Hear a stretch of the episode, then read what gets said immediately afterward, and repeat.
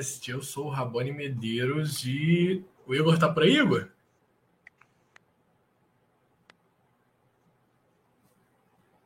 Eu acho que o Igor deu uma travada, a gente. O Guto também tá chegando, problemas técnicos que a gente tem. A gente tinha que iniciar logo por conta da, do horário que o Facebook cobra da gente, de quando a gente agenda. Tá conseguindo ouvir legal agora, Igor?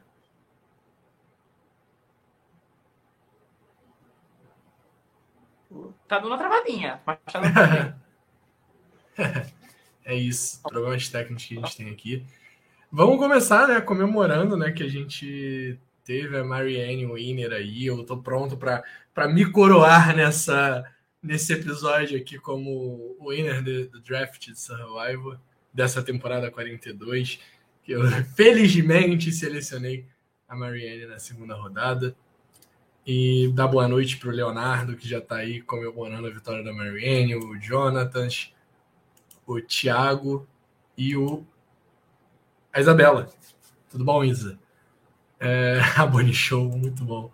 Eu, eu, hoje, hoje, hoje eu vou comemorar bastante, porque essa vitória no draft não é pouca coisa. Boa noite, Igor. Tudo bom com você?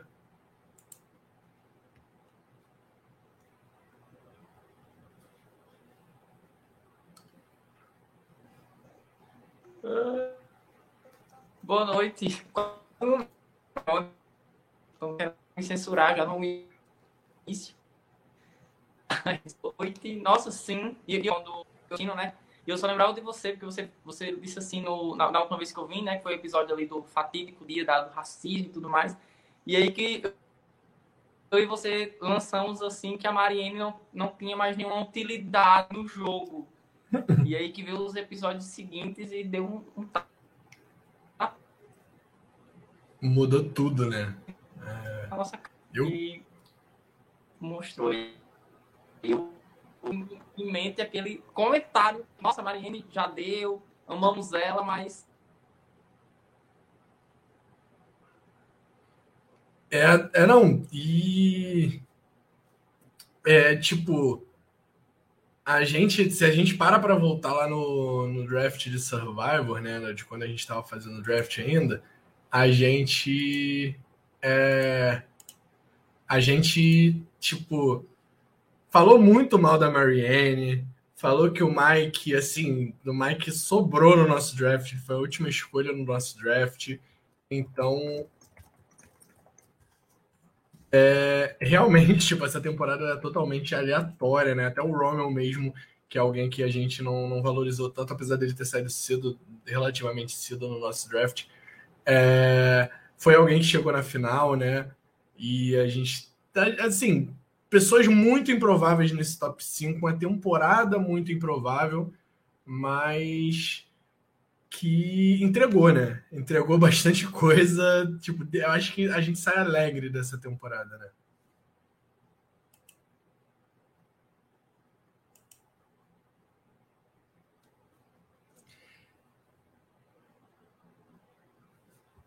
Nossa, sim, sim. E, e só uma. Amigo, você tá travando muito aqui para mim. Você não consegue sair e entrar, não? Da, da e, e um... Problemas técnicos.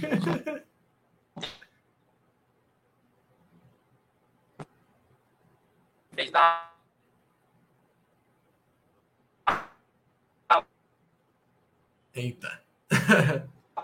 Como é que se diz? É isso, gente. Legitimidade, eu falo antes.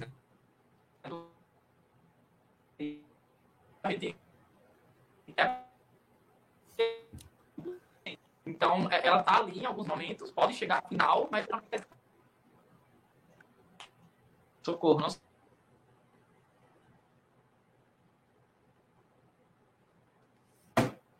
Não. Amigo, você consegue sair e entrar, por favor? Tipo, para ver se melhora? Beleza, ele deu uma saída aqui, gente. Desculpa mesmo, o ao vivo é isto. O Guto já está chegando aí para gente. Enquanto isso, eu vou entretendo vocês aqui. Mas é, eu acho que é muito disso, né, cara? Assim, a gente tem a, o arco da Marianne nessa temporada daquela pessoa que assim, a gente nunca deixou de gostar, mas a gente A gente sempre gostou dela, mas a gente não acreditava que ela ia ser o winner da temporada. É, mas, tipo, ela foi fazendo essa curva, né? Ela foi melhorando durante a temporada e cada vez mais. Acho que o, episódio da, da, eliminação do Omar é a nossa virada de chave para quando a gente começa a acreditar que ela pode realmente ser a winner da temporada. Que ela pode realmente é, ganhar o jogo, né? No caso. E antes a gente só achava ela, pô, aquela boa personagem que, que vai sair em algum momento, vai ser eliminada. Até o último momento, eu ainda acreditei que ela pudesse chegar na final e perder. Porque eu, pelo menos, senti que a edição do Mike ela estava muito melhor. É, muito melhor do que, do que a edição da, da Marianne. Aí naquele momento ali eu falei, cara, o Mike vai ganhar e aí chega no Conselho Tribal assim. Não que o Conselho Tribal do Mike tenha sido ruim, né? Ele foi ruim do aspecto do júri, na minha opinião. Mas o Conselho Tribal acabou favorecendo muito a Marianne, né? Ela ter aquele ídolo no bolso, assim, eu acho que foi a virada, a virada de chave ali para ela conseguir os votos que ela conseguiu ali naquela parte final. É... o Jair tá falando aqui, Mike roubado, muito bom. O Leonardo falou aqui, por muitas temporadas não tivemos a jornada do herói em Survival e essa temporada entregou. Sim, sim, acho muito isso. Tava faltando um, um, um winner agradar a gente, né? Tava faltando um winner que a gente realmente. Que assim, fosse praticamente unanimidade, né? Que todo mundo. o Jairo tá se retratando aqui, brincadeira. Mas enfim, faltou. Faltou uma temporada. Uma coisa que faltava muito em Survival eram winners mais unânimes, né? Eram. É, faltou pra gente essa, essa coisa do. do todo mundo tá feliz com, com um winner, sabe? Porque a gente tem até winners que a gente fala, ah, merece, e tem winners que metade da, da comunidade tá feliz, e nesse caso tá todo mundo feliz. Tipo, eu não vi uma pessoa que tá bolada por a Marianne ter sido winner.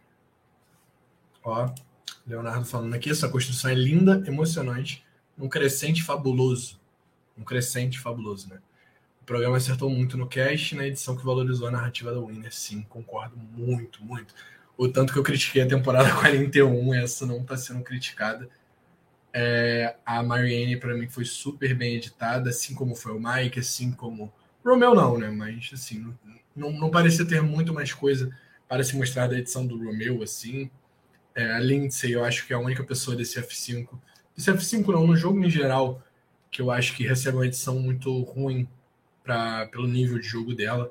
Até porque a gente viu muita coisa que a gente estava confirmando aqui no, no Blindcast, cogitando aqui no Blindcast, que a, a Lindsay era alguém bem vista pelo júri, era alguém bem vista pelo, pelos outros participantes de Survivor e é, parece ter sido a pessoa mais mal editada da temporada. Igor, estamos por aí? Não sei, tô? Tá ouvindo direitinho? Deixa eu tentar. Vamos ver aqui. Calma. Todo um processo. Estamos calmos. Tá ok. Enquanto vamos ficar assim. Tá ok, tá ok. tá ok. Então, por enquanto. vamos ver quanto tempo né? dura. É, eu tava falando um pouquinho aqui sobre edição, amigo. Antes, da, antes até do tá. Guto chegar, que eu sei que o Guto quer falar da, da, da vitória da Marianne, e ele tá chegando aí. É, eu tava falando um pouquinho sobre edição aqui com o pessoal. O que, que, você achou da edição nessa temporada? Que assim, a temporada 41 é uma temporada que a gente critica muito pela péssima edição que eu acho que ela tem no questão de não mostrar o jogo da Erika pra gente. Para mim isso é um absurdo. Sim. E essa temporada, assim, eu tava falando que a única pessoa que eu senti que realmente foi mal editada foi a Lindsay. Sim, inclusive eu, eu vi até alguns posts no, no Twitter de que ela poderia também repetir a dose da Érica. No sentido de ganhar, principalmente pelos comentários é. do Jeff, né? Que diziam uhum. que o, a temporada 42 era um espelho da 41. E aí a galera, nossa, então a Lindsay vai vencer. então, uhum. mas é, é, realmente acho que a Lindsay é quem mais fica atrás, acho que ela ganhou mais espaço ali nos últimos episódios. E, inclusive, quando ganhou espaço, eu pensei que ela seria eliminada, porque quando mostra ali a família, eu falo assim, talvez não seja um bom indício. Mas, inclusive, a Amanda, né, a Amanda que também faz parte aqui do Blindcast, ela faz a cobertura aí do The Circle, ela tá assistindo, e aí que a gente comentando no WhatsApp, ela disse que estava achando muito interessante porque estava vendo que estava explorando mais todos os participantes, assim. Ela estava até a quinta temporada da, da, atual, né? E vendo que a edição estava, como eu posso falar, é, dando. Oi, Guto, chegou, boa noite. Estava dando aí espaço para todos os participantes e eu achei um pouco isso também. Eu acho que essa temporada foi boa porque ela justamente contou a história dos participantes muito bem contada. A gente tinha um motivo para torcer por cada um deles ali. Até o Romeu, que era alguém que eu, por exemplo, não gostava, assim, no sentido de torcer por ele, entendia o lado dele no jogo. Já que não dava uma abertura pro cara, ele estava sempre na minoria, ele ia fazer o quê? Eu ia ficar lá na fogueirinha mesmo comendo meu coquinho. Então, é, é, é justificado cada ação ali dos participantes por meio da edição, e, e eu concordei total com isso. Não à toa, no começo da temporada, eu nunca imaginaria que esses cinco seriam os cinco finalistas, assim, da edição. Nunca mesmo. Sim. Acho que foi, foi algo que eu falei aqui também nesse momento que você estava caindo e travando aqui, que uh, quando a gente estava no draft do Blindcast, acho que cinco pessoas muito improváveis naquele draft foram cinco pessoas que chegaram na final. Assim, a gente conseguia imaginar que o Jonathan ia ser um personagem marcante na temporada por motivos óbvios, né? Tipo, é o Jonathan, é, é quem o Jeff ia lamber todo episódio, e era isso. E é, o que a gente esperava do Jonathan foi suprido. Esse era o Jonathan. Mas Lindsay, Romeo, Mike e Marianne foram pessoas que a gente não valorizou tanto lá no draft e que acabaram chegando na final de Survival. E nem o Jonathan eu colocaria na final, né? Só para deixar claro, né? Eu colocaria ele como um, um início de merge ali, saindo no início da merge. Guto, boa noite. Passar aqui para você que a gente estava esperando você chegar para falar do Win da Marianne em questão. Estava falando um pouquinho do, da edição né, dessa temporada. Boa noite, gente. Desculpe o atraso, não, mas não poderia deixar de vir exaltar Marianne. O objetivo deste, deste podcast hoje, dessa live hoje, é exaltar Marianne, não se enganem, assim, é para isso que nós estamos aqui. E, assim, é, primeiro, a gente, a gente tem o vencedor do draft, né, que é o, o Rabone. A gente tem aí um dos grandes Mariannes que a gente que participaram aqui com a gente, que é o Igor. E eu vim aqui para cumprir a cota da beleza mesmo, né? Então, boa noite para você. E obrigado por, por ter a paciência de me esperarem. Mas, gente, tudo de bom.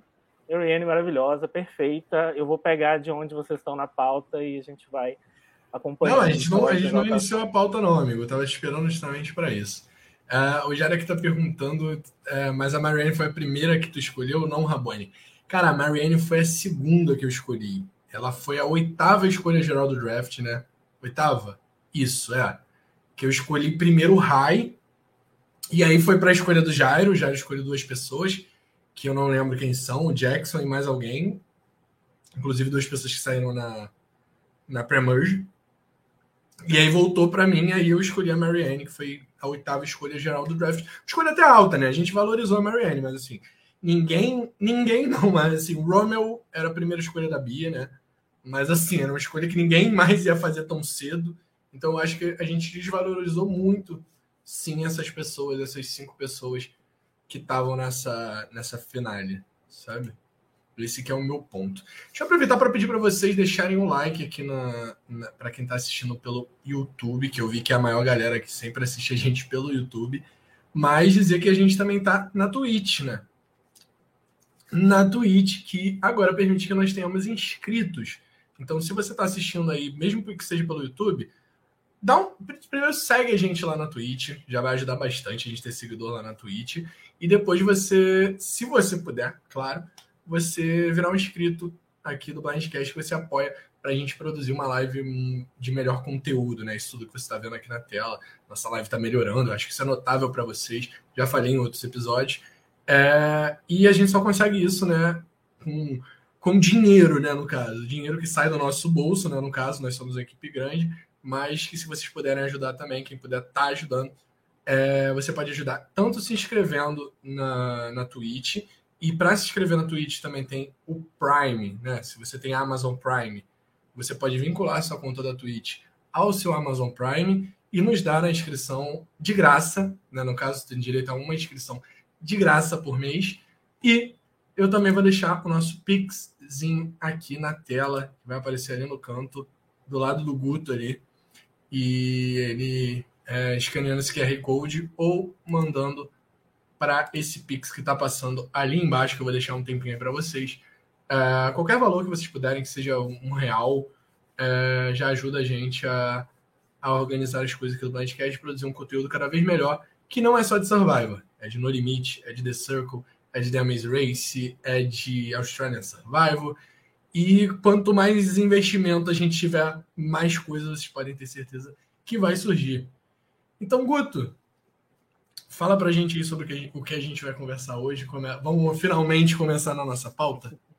Bom, acho que eu já falei, né? O mais importante, que é, é, quem não gostou, além, né? Do, eu, vi, eu vi o Léo comentar aí que muita gente não gostou, na verdade, mas assim, quem, quem que tem bom senso que não gostou né, dessa, dessa final e dessa temporada? é, desse win maravilhoso da Marianne. Assim, a gente estava falando muito né, nessa temporada que é, a gente não conseguia ver muito claramente é, como ela seria uma winner viável, como ela viabilizaria essa vitória. E nessa reta final a gente viu, assim, ficou muito claro. Né? É, na semana passada, eu acho que a gente já saiu do episódio com muita sensação de que ela estava chegando como favorita, muito por conta de tudo que ela apresentou e do move fantástico que ela fez no Omar. E só melhorou, né? Só melhorou nesse F5, ela só é, cimentou mais ainda é, o bom jogo que ela fez ao longo da temporada e o equilíbrio que ela teve em ser uma jogadora realmente capaz de se conectar com as pessoas, em ser emocionalmente disponível, como em realmente ser estrategicamente respeitada. Então foi um jogo incrível e eu acho a Marianne assim, uma das vencedoras que vai ficar mais no meu coração nessa história desse show. E vocês, o que vocês acham? Nossa, eu acho que é, que é, bem isso também, e eu, eu, fui cortado, né, porque eu fui censurado aqui vários momentos pela minha internet. Mas a, a Marianne, ela segue um, um determinado estereótipo em Survival, que geralmente as pessoas que são alívio cômico, digamos assim, elas não vencem a temporada e dificilmente chegam na final. Quando chegam à final, é ali o, o terceiro colocado de certeza. E eu vi a Mariene um pouco nisso. Inclusive, era um dos motivos que eu até achava que ela, em algum momento ali seria um voto fácil, até porque ela chegou na fusão sendo um voto fácil, juntamente com a Chanel, eu acho, e a Tori. Então, as três ali, eu, nossa, não tem chance nenhuma de vencer. Não tem nada que elas façam que elas consigam reverter isso. A Mariene vou ficar aqui dando risinho quando possível, mas vou esperar a saída dela. Então foi uma surpresa muito grande, e até com, quando eu vim da última vez aqui, né? Que foi uma surpresa muito grande ela ser a responsável por tirar a maior ameaça do jogo. Eu acho que isso não tem como, é incontestável, seja você não concorde com a vitória dela, mas ela que debruçou aquele, aquela jogada ali, baseada nas relações que ela criou.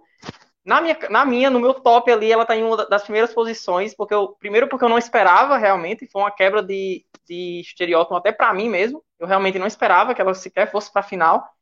E aí que ter ela na final e ter a edição e a história como ela foi contada, eu acho que é facilmente uma das melhores winners do, do Survival. E, e, eu gosto muito também dessa questão da, da Mariene, aqui eu vou puxar muito saco para ela, porque é justamente essa questão de que é uma das únicas campeãs em que a causa social está alinhada totalmente com a questão estratégica. A, a, temporada da Mariene fala muito sobre isso, o, o apogeu ali do, da, dela, envolvendo ela e a Drea, foi algo assim incrível no jogo e que poderia facilmente ser um episódio esquecível, que, nossa, morreu aqui.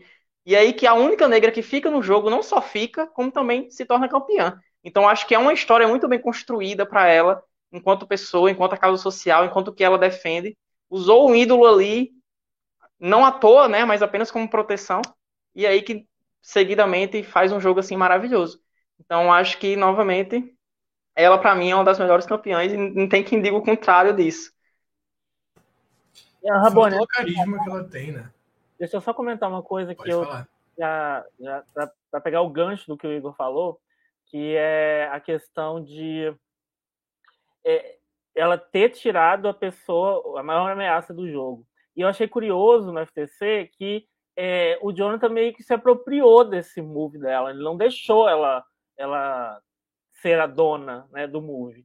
E eu não achei que ela lutou muito para contrariá-lo. Eu fiquei até curioso assim, pensar se realmente é, o que a gente viu era a nossa interpretação do que aconteceu era verdade, que ela foi realmente a dona do move ou não? Será que eles sabiam daquilo e a gente não percebeu? É, ou se não, porque eu achei que ela, ela deixou o Jonathan dizer que o move não era tão dela assim. Então eu fiquei curioso com isso, mas não interessa, porque eu, eu sempre vou dizer que foi realmente ela responsável. E assim, se não era dela, era do Mike, do Jonathan, que não era aquele move, né? Pelo amor de Deus, se tinha alguém que não podia comprar para aquele move, era o Jonathan ali naquela situação. Se o Mike, que foi até uma discussão que a gente teve aqui mesmo no Blindcast, que foi, ah, de quem é esse move, sabe? É do, do Mike ou é da Marianne? Quem favoreceu mais esse move? Foi o Mike ou foi a Marianne? E, eu, e assim, a conclusão que a gente chegou que foi o move do Mike que favoreceu mais a Marianne. E assim, não, não tira os méritos do Mike. A gente até usou o argumento de que quem bateu o pé ali no fim para o move rolar foi a Marianne. Então, assim, tinha mérito dos dois ali. É... E a final mostrou que, que foi mais da Marianne do que do Mike é, no fim de tudo, né? Eu não vou eu não vou dar muito a minha opinião aqui sobre a Marianne, porque quem está assistindo quem está aí desde o início já, já viu. Na época eu estava aqui no meu monólogo, né? Quando você, o Igor caiu e o Guto ainda não tinha chegado. Então vou deixar, mas eu tô muito nessa de tipo assim.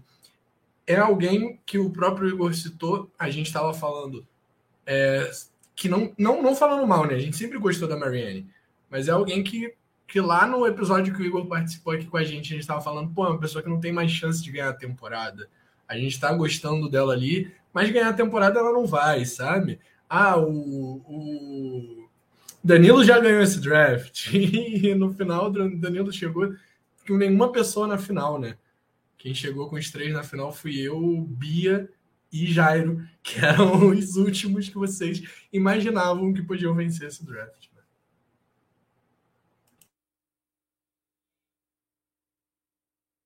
Bom, gente, é... O episódio em si, o que, que, vocês diriam sobre ele? Assim, foi uma boa final, de uma forma geral, é, pensando isoladamente como finale de Survivor. Qual que é a, a, onde a gente ranquearia aí mais ou menos em relação ao, ao a média de uma final? Vocês acham que valeu a pena assim mais do que o normal? Ah, eu aqui dá um, dá um delayzinho para me ligar o microfone. Mas, nossa, eu, eu assistia. Porque eu fiquei com muito. Eu não. Ainda assim, mesmo ela fazendo a jogada incrível, eu ainda tinha certeza que ela seria barrada, que seria alguma, algum desastre. Então, eu assisti o episódio final inteiro com o coração na mão, assim. Mas aí, eu acho que. É, é muito do que o. Eu quero chamar Rabino, vou chamar Rabino. É muito o que o Rabino falou, porque essa questão do, da jogada do F6, né, do, no F7, nem lembro mais, com o Omar, que a Mariene fez com o Mike ali e tudo mais, eu vi um pouco ainda essa questão dessa divisão. Eu, eh, por exemplo, o Mike poderia se apropriar da jogada muito facilmente, baseado no que ele ia falar. Então teria ali um confronto. Mas eu acho que essa final, ela foi fundamental, foi um episódio fundamental para dizer assim, não há dúvidas, a Mariene é a campeã.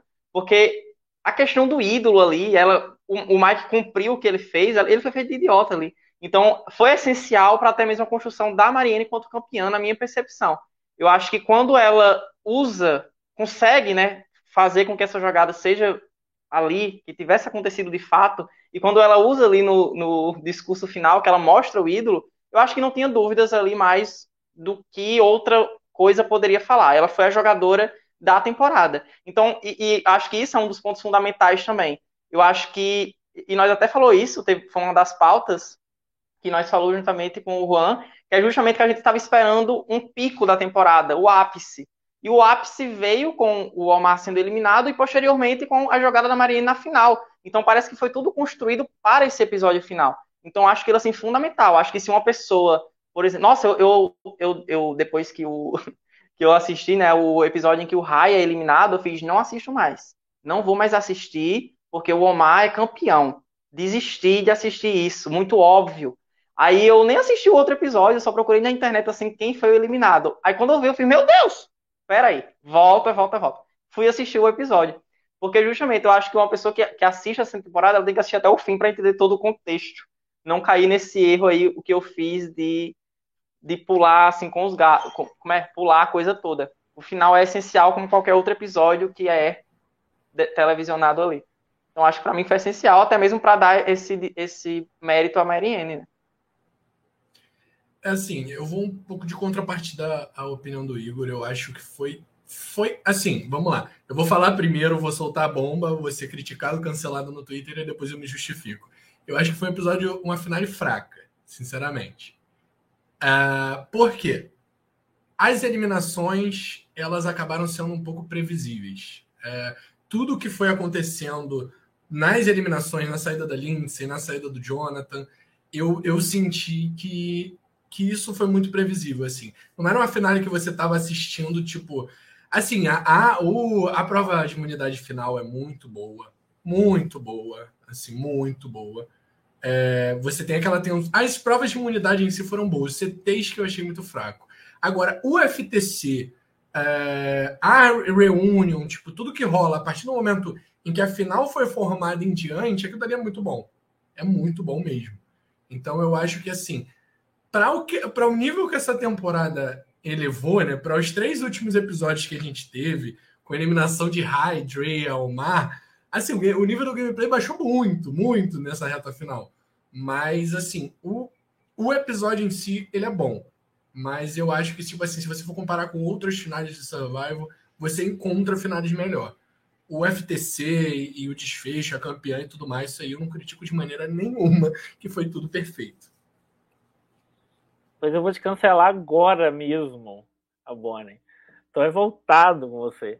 Eu achei essa final incrível. Eu até não falei antes para não, não induzir ninguém, mas eu achei essa final incrível porque, assim, eu concordo que os, os, os conselhos, eles foram é, ok, assim, não teve uma grande, meu Deus, né? Mas eu ainda acho que foi excepcional, assim, a gente chegar no F5, por exemplo, sem saber se a Mary, que, que a Marianne ia fazer, se ela ia usar o ídolo dela na Lindsay, se ela ia ser salva, se ela não ia ser salva pelo Mike, se ela ia usar o ídolo dela na Lindsay, se ela não ia. Então, tinha muitas interrogações que eu acho que a edição conseguiu deixar pra gente, pra gente chegar com sede no, no conselho do F5, sabe? Eu gostei muito dessa expectativa. É, o F4 foi meio bobo mesmo, mas tudo bem, porque eu acho que era como tinha que ser, era, era a surpresa maior foi o Roman ter vencido o challenge. E depois disso a gente não tinha muito mais é, perguntas a fazer. Mas assim, o que, que tem também de gameplay excepcional no F4 para ser feito, né? Então, não foi uma coisa que me incomodou tanto assim. E eu achei o FTC um dos melhores FTCs que eu já vi, assim. É, a Marianne deu uma aula de FTC. Eu falo muito é, quando eu vejo um bom FTC que eu, eu sempre comparo com o Todd, eu sempre comparo com é, a Christie do Australian, que são dois FTCs que eu acho assim, que são grandes aulas de como se defender um jogo. E eu acho que a Marianne vai entrar para essa história aí, vai entrar para esse hall de FTCs que você tem que assistir se você quiser saber se defender é, numa final. E eu acho que o júri foi muito legal, assim, eu gostei muito também é, de, de como o júri se portou, de como eu, eu posso Pode parecer besteira, assim, porque eu não sei se o Jeff fala isso sempre. Às vezes eu tenho a impressão de que toda temporada o Jeff fala as mesmas coisas. Então eu posso estar tá falando bobagem. Mas eu acredito nele, porque eu estava com ele na hora que ele falou assim: esse foi um dos melhores FTCs que eu já acompanhei. Porque eu também achei isso.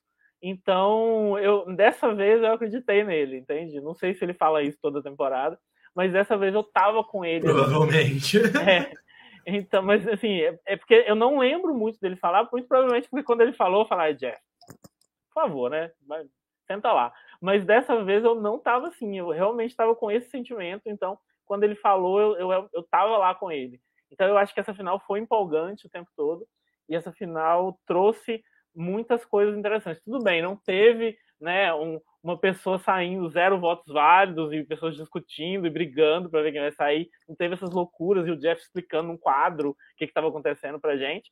Mas teve muita coisa é, que eu achei muito empolgante, que na média elevou muito essa final, é, na minha visão. Mas vamos falar, então, vamos, já, eu já falei um pouquinho aqui do F5, vou deixar vocês falarem sobre isso também, mas a gente vai começar é, a destrinchar os acontecimentos. É, primeiro, vantagem da Lindsay, gente. Foi muito legal. Eu achei muito legal aquele momento. Eu achei que é, na temporada passada a gente teve uma coisa parecida, mas não foi tão empolgante quanto, quanto dessa vez, porque teve uma estratégia mais complexa envolvida ali da Marianne atrasar as pessoas, enrolar e se fazer de boba para Lindsay ter tempo de procurar. Foi muito divertido, sabe, de ver. Foi, é uma coisa, é, é uma vantagem que eu nem acho grandes coisas assim, mas que rendeu um, alguns bons minutos de TV para gente. É, vocês acham que essa vantagem é legal ter? Esse, esse, momento final faz sentido a gente entregar esse tipo de, de, de twist para o F5?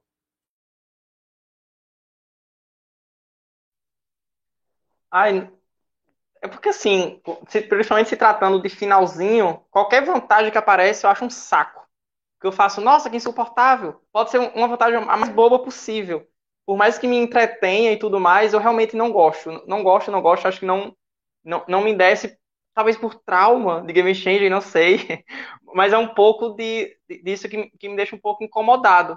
Mas que sim, eu acho que o, o cast como todo, ele tem isso, né? Ele é muito divertido, assim, até nos momentos de... A eliminação da Drea, por exemplo, é uma das mais divertidas, na minha opinião, pela maneira como o cast se comportou após. Então, eu, eu gosto muito deles, eles fazem um, um, uma, uma muvuca ali muito interessante. E foi um pouco isso também que aconteceu, mas novamente eu não eu não curto, eu não acho interessante não essa questão de vantagem lá pro finalzinho de jogo. Eu acho um pouco, ui, estão querendo enrolar. É, podia acontecer um CT antes, né? Até porque você já tem a prova de fogo no F4, né? Você você dando uma vantagem para alguém ali no F5, você pode estar praticamente garantindo que essa pessoa vai chegar no final, né? Eu acho que o fato de ter fogo no F4 deveria até fazer os ídolos teriam que ser usados no F6, sabe? É, porque senão você se garante na final. Eu acho que no você nunca pode se garantir na final só com poderes, sabe? Tem que ter algum momento que as pessoas têm que querer te tirar e, é, e conseguir, sabe? Você tem que. A não ser que você ganhe imunidade, que eu acho que imunidade é uma regra do jogo que assim, é absoluta. Não tem que deixar de existir.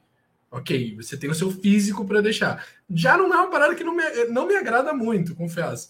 Mas assim, é sua chance. Você já tem a sua chance. Você não quer ser eliminado nos votos, você ganha imunidade. Ponto.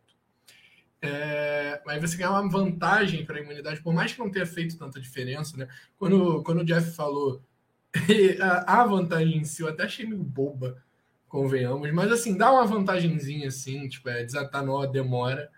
Mas assim, não é uma, oh meu Deus, que vantagem. Eu acho que foi muita cena por uma coisa meio boba mas eu acho que é um momento. Não deveria ter, mesmo sendo uma vantagem boba, não deveria rolar ali. Deveria rolar uma prova antes, antes daquilo dali. Eu acho que a partir da F5 é aquele momento que você fala assim: ó, acabou. Até a vantagem no fogo aí, que o, que o Thiago Gomes estava reclamando, eu acho horrível. Mas a partir do momento que tem fogo, não faz nada no F5. Não tendo fogo, aí já é outra história. Quer dar uma vantagem no F5, dá. Que aí a pessoa pode sair no F4, como acontecia em várias temporadas de Survival antes dessa boninhada. É, gente, mas assim, vale lembrar que o objetivo da vantagem do fogo no F4 foi justamente fazer uma pessoa ter vantagem da F5 e não ter chance de sair no F4. Ele foi feito para isso. Então, a gente reclamar disso, a gente vai estar tá, a gente vai estar tá falando com a parede, porque o Jeff, é, tipo, o Jeff criou o fogo exatamente para que as pessoas não possam, tipo, as pessoas tenham o máximo de jeitos possíveis para evitar a eliminação. Assim, o objetivo foi esse. Então, é, infelizmente, eu também detesto fogo, mas ele não vai para lugar nenhum. E eu não quero que o ídolo da F5 acabe simplesmente porque a gente não teria Mike usando o ídolo da Marianne e ela erguendo o ídolo dela na FTC. Gente, como que a gente pode não querer que isso aconteça, sabe? Foi maravilhoso. Eu sei que não tem nada a ver com o F5 isso. Foi coincidência, mais ou menos, ter sido no F5. Mas, assim, foi muito bom. Então, sei lá, eu, eu entendo o que você está falando, Rabone, porque eu, eu tenho o mesmo pensamento que você. Mas, assim, eu confesso que eles me ganham na, na, na Good TV, sabe? Então, eu, quando eu não fico com raiva da vantagem, quando eu fico do, do resultado da vantagem, eu acabo aceitando aquilo como normalizando é balança, aquilo. Né, Exatamente. É a balança entre o jogo justo e o Good TV. Uhum, uhum. E não é nem que assim, quando eu digo resultado, é, só para deixar claro, não é que eu não é com raiva de quem foi eliminado. É tipo de eu não ter gostado do resultado, como os jogadores lidaram com aquela com aquela situação. É isso que me incomoda, quando a vantagem é, é, não gera um gameplay interessante. E eu acho que isso não aconteceu nessa temporada e acabou me deixando satisfeito por isso. Mas, assim, a gente então teve a questão da Marianne. É, eu queria lançar essa pergunta aqui. Fazia sentido para a Marianne ajudar a Lindsay naquele momento? Era, era bom para ela? Não era melhor ela ter ajudado o, o, resto das pessoas para a Lindsay não ganhar? Para o meu entretenimento, sim. Para o jogo dela, não. Inclusive, eu fiquei assim, né? Eu fiquei assistindo, usa, usa, usa, usa. Mas eu, eu, fiquei pensando, nossa, se ela usar, ela acaba o jogo dela aqui. Porque eu acho que, inclusive, eu acho que foi um do, dos créditos da, da, eliminação do Omar. O Mike confiava muito na Marianne. Então, a, a partir dali, que, que, o Omar é eliminado, eu via eles muito juntinhos, assim. Eu, eu, eu, sentia que qualquer coisa que o Mike tentasse, ele, ele pelo menos falaria para Marianne para Marianne. Então eu ficava meio que, hum, tem para que ela fazer isso, já que ela tem o, o Mike ali à disposição dela. E quando ele usa o ídolo nela, então, para que ela iria usar na Lindsay e, e deixar o Mike descontente, sabe? Então é uma coisa assim que eu que mais uma vez eu dou crédito a ela. Ela, ela é muito sagaz nesse sentido. Porque, por exemplo, ela chega no F4 tendo o Mike, que a ouvia, tendo o Romeu, que era alguém muito próximo a ela, e tendo o Jonathan, que era o mais afastado, porém, sabe, é o Jonathan. Então é uma, é uma coisa assim que eu achei assim sensacional. Acho que ela se garantiu na final ali naquele na, naquela jogada. Por isso que eu acho também o, o episódio final muito interessante, porque eu, eu, achei ele um pouco imprevisível e dependente um pouco de como os participantes se comportaram à medida que as situações for, fossem aparecendo. Eu acho que se ela tivesse usado, e se tivesse usado também, não, não renderia o um momento icônico do, do FTC. E, e eu paguei com a língua, né? Porque me tirou um bom momento de entretenimento, mas me deu outro completamente adorável, assim. Já estou imaginando, assim, várias pessoas escondendo ídolos no, na bolsa para usar no FTC, enfim, vai ser um hino. Isso é algo até que o Tyson faz em Blood Adversário, né? De colocar o ídolo no pescoço durante o FTC, né? É... É... E é... Eu, eu, eu esqueci, um raciocínio muito bom aqui agora. Acabei esquecendo, mas a gente estava falando da Lindsay, né? Da, é... Exatamente. Eu, eu fiquei achando que a Marianne iria usar o ídolo na Lindsay e eu fiquei pensando que não seria uma boa jogada para o jogo dela. Porque, assim, tudo bem, ela, ela ia garantir mais uma pessoa, que foi algo até que ela disse no próprio FTC dela, né? Que ela chegou no F4 em que todas as pessoas levariam ela para final. Eu tenho minhas dúvidas com relação ao Jonathan, tá? Nesses quatro, eu acho que ela mesmo fez questão de correr nessa pergunta antes que o Jonathan falasse alguma coisa porque eu acho que o Jonathan não levaria ela para a final, tá? Só para deixar claro.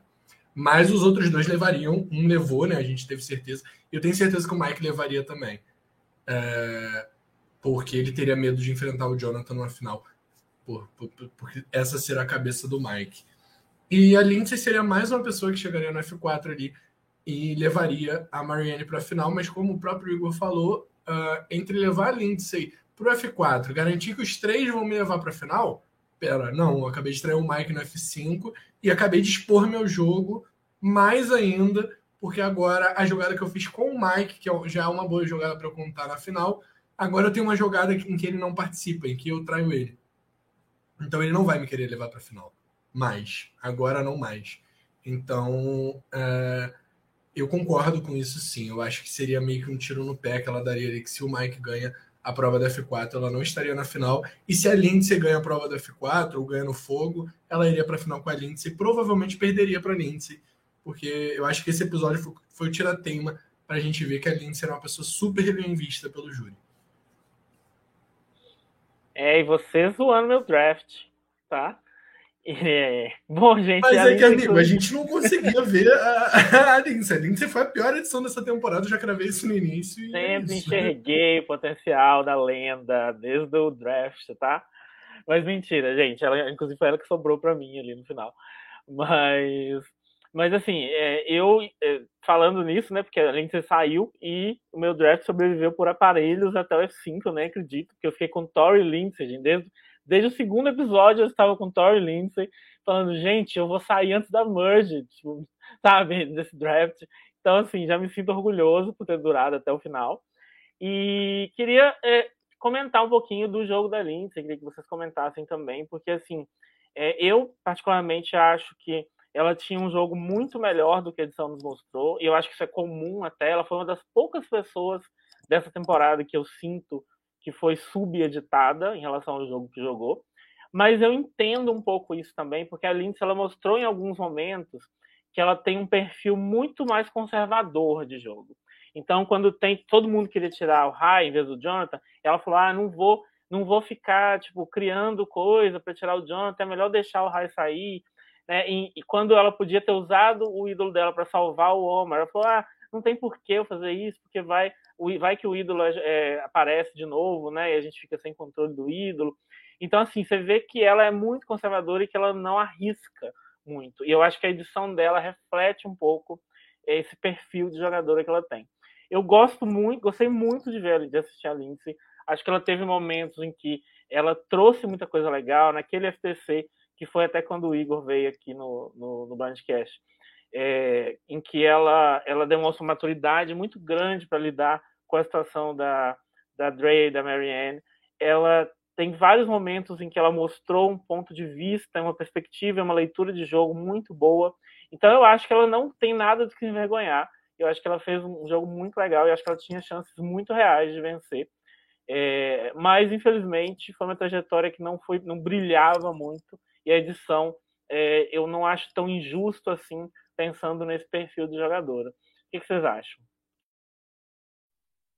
É, a Lindsay, de fato, eu acho que ela demorou muito a aparecer no jogo. Eu até falei com, com o Rabone aqui no, no início, né? Que era justamente. Nossa, demorou até. Eu nem tinha me dado conta que não tinha contado a história dela ainda. Foi contar lá no, num dos últimos episódios. Então ela foi a, mais, a última, talvez, ela e o Rai. Um dos né, últimos. Né? ela foi pro Dordai. Isso, exatamente. Foi, foi um dos últimos episódios em que ela contou juntamente com o Rai, mas o Rai ali tem, obviamente, tem um, um, um, espaço bem maior que ela. Uma, uma da coisa que eu gosto da trajetória da, da Lindsay é que ela foi, pelo menos é o que eu, a impressão que eu tenho, é que ela é muito vendida como alguém que foi o principal contraponto ali do Jonathan. E eu queria muito ter visto o Jonathan perder de fato para Lindsay. Não, não tive isso, mas eu acho que era uma das minhas metas da temporada. Eu queria que o Jonathan fosse eliminado em uma prova contra a Lindsay. Eu acho que era um, uma das minhas metas assim da temporada. Infelizmente não veio aí, mas eu acho que é uma história que pode vir aí em futuras temporadas. Eu acho que a Lindsay ela tem um pouco isso de que não acabou aqui, porque eu acho que ela novamente e eu sentia um pouco isso. Eu acho que a Lindsay ela teve várias oportunidades de fazer grandes moves ali, porque tudo chegava até ela. Podem prestar atenção que toda pipipi, pipipi chegava no Omar e até ela. Era sempre ali um controle de danos que os dois faziam. Então eu sempre via ela dentro dessa posição. Ao mesmo tempo que ela estava ao lado do Jonathan e sabia quem ele ia votar, ela também estava no outro lado, jogando o alvo dele. Então isso era muito interessante também de acompanhar a trajetória dela. Então, é essa dualidade e essa confiança que as pessoas tinham com ela, né? Então, eu acho que é, que é mais isso mesmo. Eu gosto da trajetória dela e acho que com certeza ela volta, sim, para tentar cravar isso de vez. Eu não iria nesse com certeza ela volta, porque eu acho que essa temporada tá com muita gente para voltar. eu tava até pensando. Sim, vai ter que fazer um, um parte 2. Um parte 2, ela Maria, Maria, concordo, tipo, reseta, bota todo mundo na tribo. Eu até fiquei pensando nisso, um, um, um VD, um IF, um TW, o Fusion, esses jogos da vida.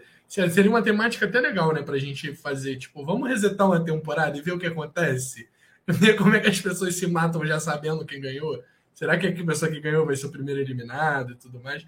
Eu acho que isso seria legal até pra gente ver em Survivor, né? Mas acho muito difícil deles fazerem. Até porque tem gente que não consegue voltar e tudo mais, é, é algo muito complicado. Mas falando da Lindsay, eu queria começar falando do início desse episódio, quando ela está discutindo com o Jonathan. Foi um pouco dos momentos que eu dei razão para o Jonathan nessa temporada, que o Jonathan é extremamente arrogante, a maneira como ele tratou ela foi extremamente arrogante, burra, né, em Survival. Mas assim, ela estava cobrando o fato dela ter, dele ter traído ela, sendo que ela votou nele. Isso aí foi uma parada que me deixou, tipo, muito indignado. Tipo, ela tava putíssima com ele. Pô, você traiu a nossa aliança. Ele, sim, você votou em mim. E, tipo, pra mim era óbvio dela não, não, não ter o direito de estar puta ali naquele momento. Apesar de que o Jonathan realmente foi muito babaca com ela naquele momento. É, mas assim, entendo os dois ali, ânimos à flor da pele, todo mundo bolado por uma coisa ou por outra. Mas falando da, da Lindsay, né? De, de o que eu achei da participação da Lindsay, eu resumo tudo que eu já falei aqui no, no Blindcast, né? É, que a gente está falando desde o início da Merge. Desde que a gente percebeu que realmente a Lindsay é uma boa jogadora uma boa jogadora muito mal editada. Talvez pelos motivos que o Guto colocou, de ser uma pessoa mais quieta, mais conservadora, e eles queriam mostrar essas pessoas over the top nessa temporada. A Winner é over the top. Por que, que eu vou ficar mostrando pessoas que são mais silenciosas se quem vai ganhar é uma pessoa over the top? Deixa eu mostrar os over the top. Porque até o Omar, que era silencioso, ele era over the top no confessionário. Ele mostrava confessionários over the top. E aí você tinha um Rai, você tinha Drea, você tinha pessoas ali em cima o Jonathan lá em cima também.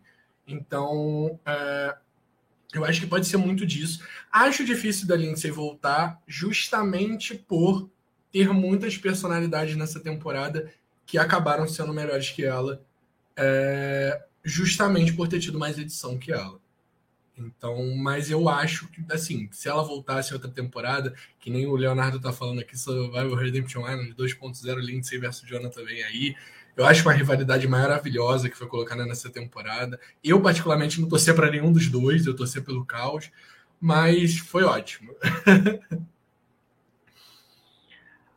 Bom, eu torci pela Lindsay, obviamente, né? Rainha perfeita do meu draft.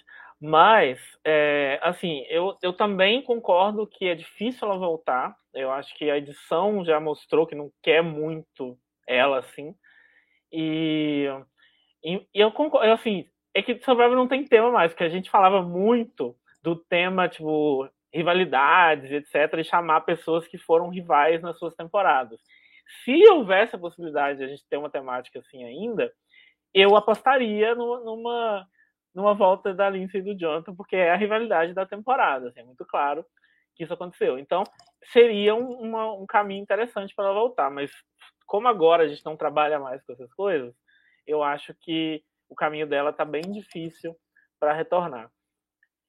É, e assim, eu, eu já falei bastante dela, então assim, é claro que por ela estar no meu draft, eu, eu tinha um olhar muito generoso para ela desde sempre, então eu, eu busquei né, essa, essa compreensão do jogo dela, mas eu sinto que realmente quando a gente faz isso, a gente enxerga como ela era incrível socialmente, que eu acho que é o mais importante em Survivor.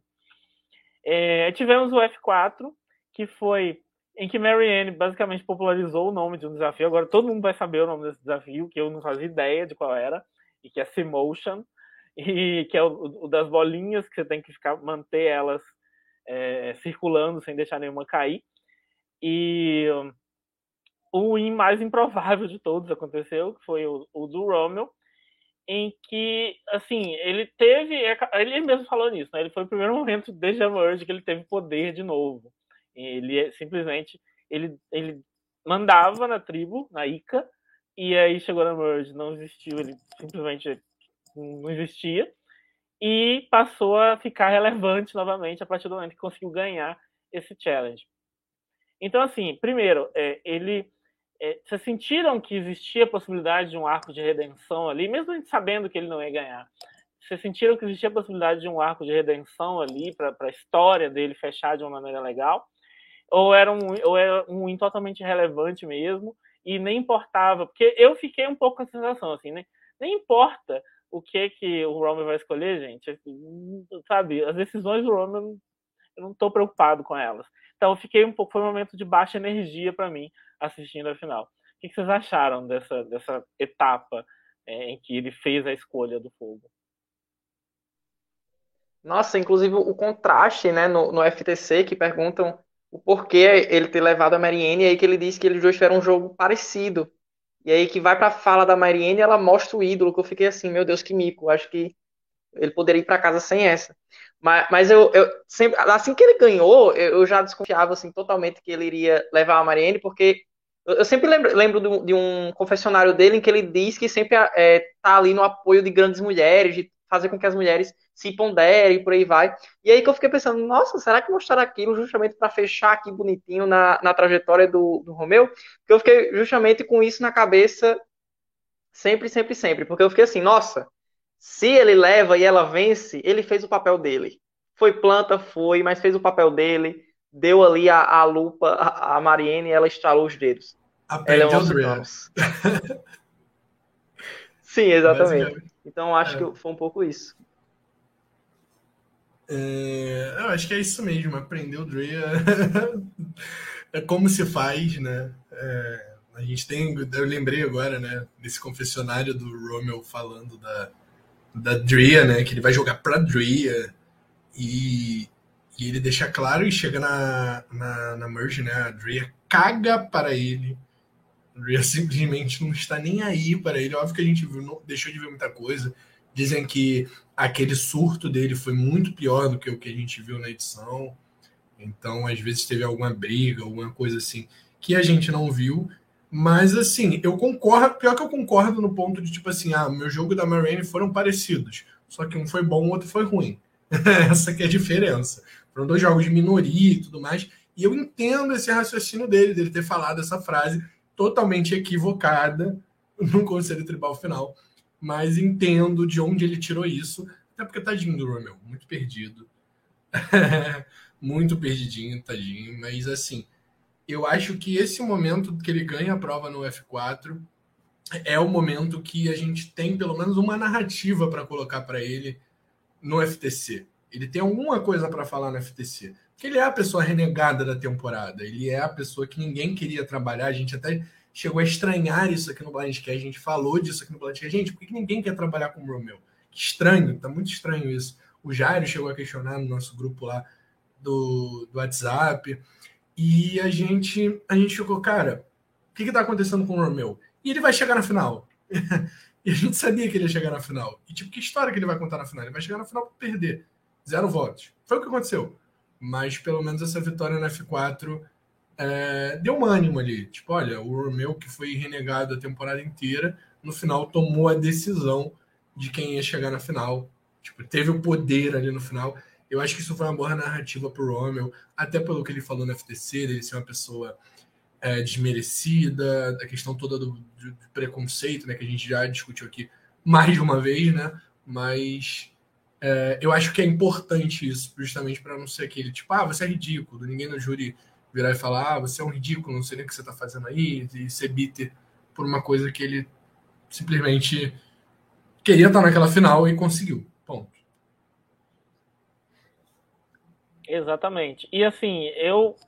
Um dos motivos porque essa final brilhou, fez meus olhos brilharem tanto, foi justamente é, esse arco de encerramento da trajetória do Romeo. Eu, particularmente, eu, quando a gente teve, que a última vez que eu tive aqui, que foi duas semanas atrás, eu comentei que eu, eu, eu tinha muita, muita pena mesmo, assim, muita, muita compaixão da situação dele, porque dava para ver o motivo, era muito isso é uma coisa que a edição, que eu, eu fico muito feliz pela edição dessa temporada. Eu conseguia ver o motivo do Romeo não ter sido relevante na Merge, não ter conseguido achar o lugar dele na Merge, que é justamente a bagagem que ele carrega e a, a o costume que ele tem de se anular porque ele não está acostumado a ser ele mesmo em grandes grupos.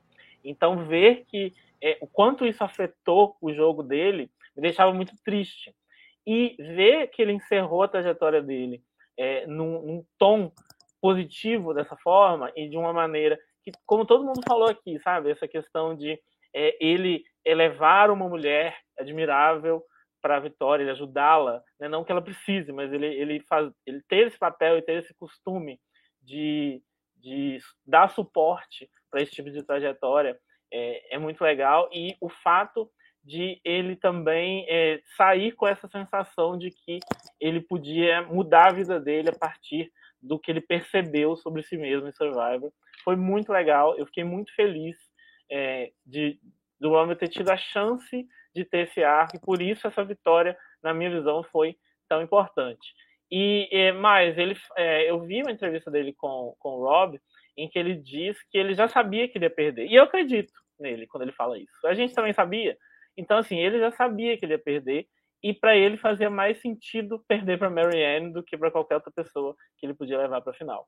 Então essa essa foi a base também da escolha dele. Eu acho que ele foi sincero quando ele falou isso, porque eu consigo enxergar muito é, essa perspectiva é, pelos olhos dele, possivelmente acontecendo ali. Então assim é, a gente acabou já falando muito sobre ele, sobre tudo que aconteceu. Uma coisa que a gente não comentou e que eu quero comentar foi que a gente é, ele foi acusado no FTC de ter feito gaslighting, né, pelo Rai. É, porque quando, quando ele negou que votou no Rai, deixou o Rai completamente é, maluco. Que que vocês, como vocês veem isso? Sendo bem sincero, eu acho que isso é um tema interessante de discutir, porque como que a gente trabalha o que, que é você é, cruzar esse limite? De, ah, você fez gaslighting, você é, foi abusivo é, em relação ao meu psicológico, é, sendo que você está num jogo em que você tem que mentir a maior parte do tempo. Como é que a gente consegue trabalhar esses limites? Vocês pensaram? Eu pensei muito nisso quando, quando eu vi essa parte do FTC. O que vocês acham? Eu, eu não. Essa questão do raio do Romeu, eu acho até intrigante, porque eu acho que o, raio se coloca assim no lugar, e, e, baseado um pouco até no que você trouxe sobre essa questão do comportamento do Romeu, né, dentro da, da tribo, o processo de aceitação dele. Inclusive, tem um, um dos melhores momentos para mim dessa temporada é uma conversa entre o Romeu e o, o justamente sobre essa questão da sexualidade, da aceitação e por aí vai. E eu acho que, e, e já fazendo associação com a sua pergunta, essa questão do abuso e por aí vai, eu acho que tem muito a ver até mesmo em como. É, depois. Ai, meu Deus, é que eu li aqui o comentário e me distraí em como a questão das relações ali na tribo são arquitetadas, porque, por exemplo, eu acho que o Rai poderia considerar minimamente o Romeu ali. Eu acho que essa é a questão um pouco também. O, como os sentimentos ali estão envolvidos e como você considera determinada pessoa e a ação que ela fez.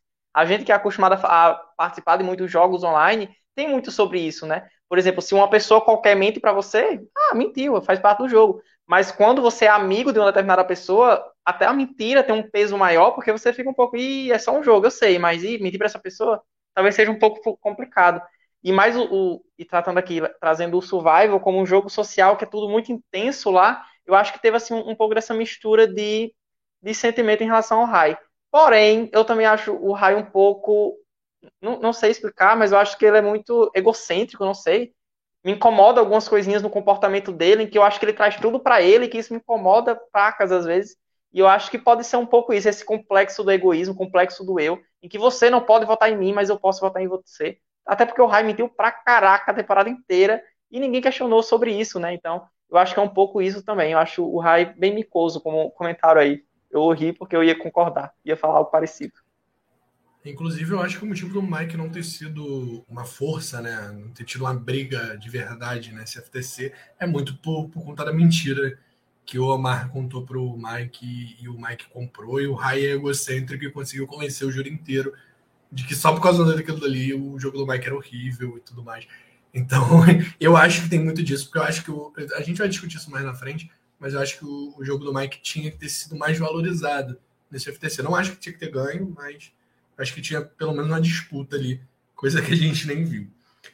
Uh, com relação a, a esse lance do, do Gaslight, é, eu concordo um pouco com o que o Jair falou aqui, de uma maneira bem engraçada. Gaslight e Survival feijão com arroz, gente, por favor. O Igor até citou o fato dos jogos e tudo, mas acho que os jogos têm amizade. No Survival não tem, você não tem uma amizade prévia. Eu acho que você estar em Survival, você aceitar que. Você aceitar uma pressão psicológica que, que no mundo normal não, você não deveria ter. Você tem porque as pessoas são ruins. Mas eu acho que você ir para survival, você deveria aceitar essa pressão psicológica que, que não tem, não deveria existir no mundo normal.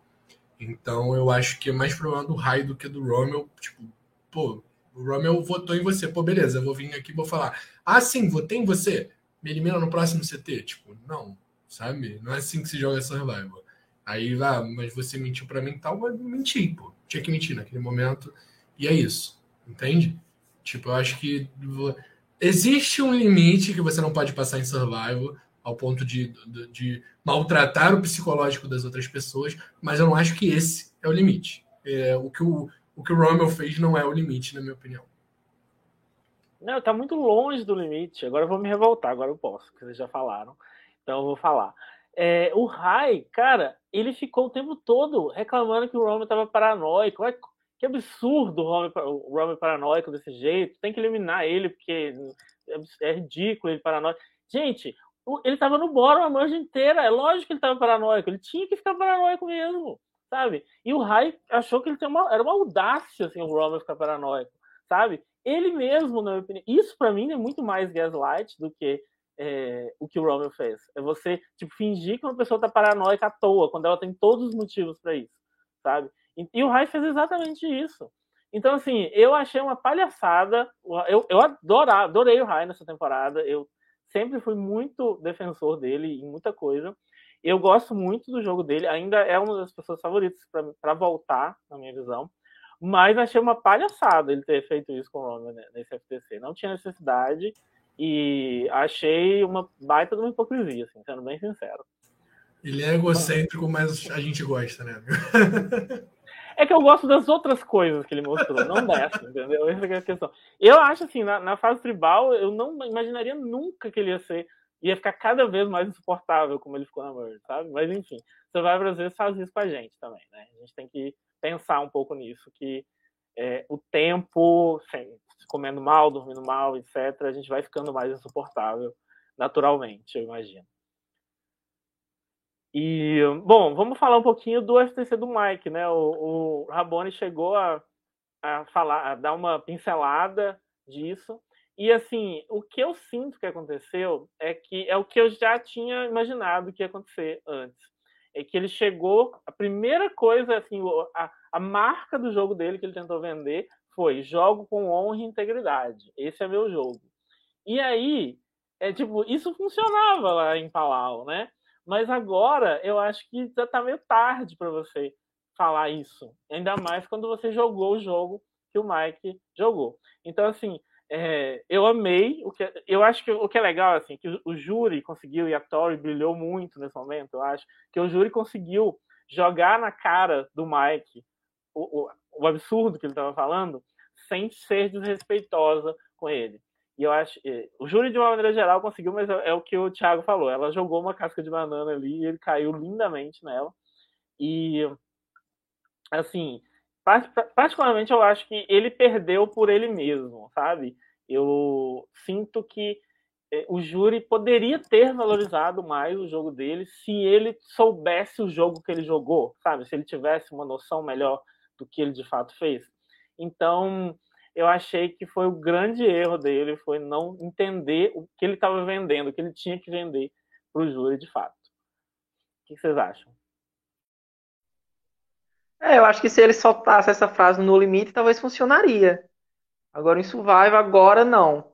É, acho é incompatível, assim.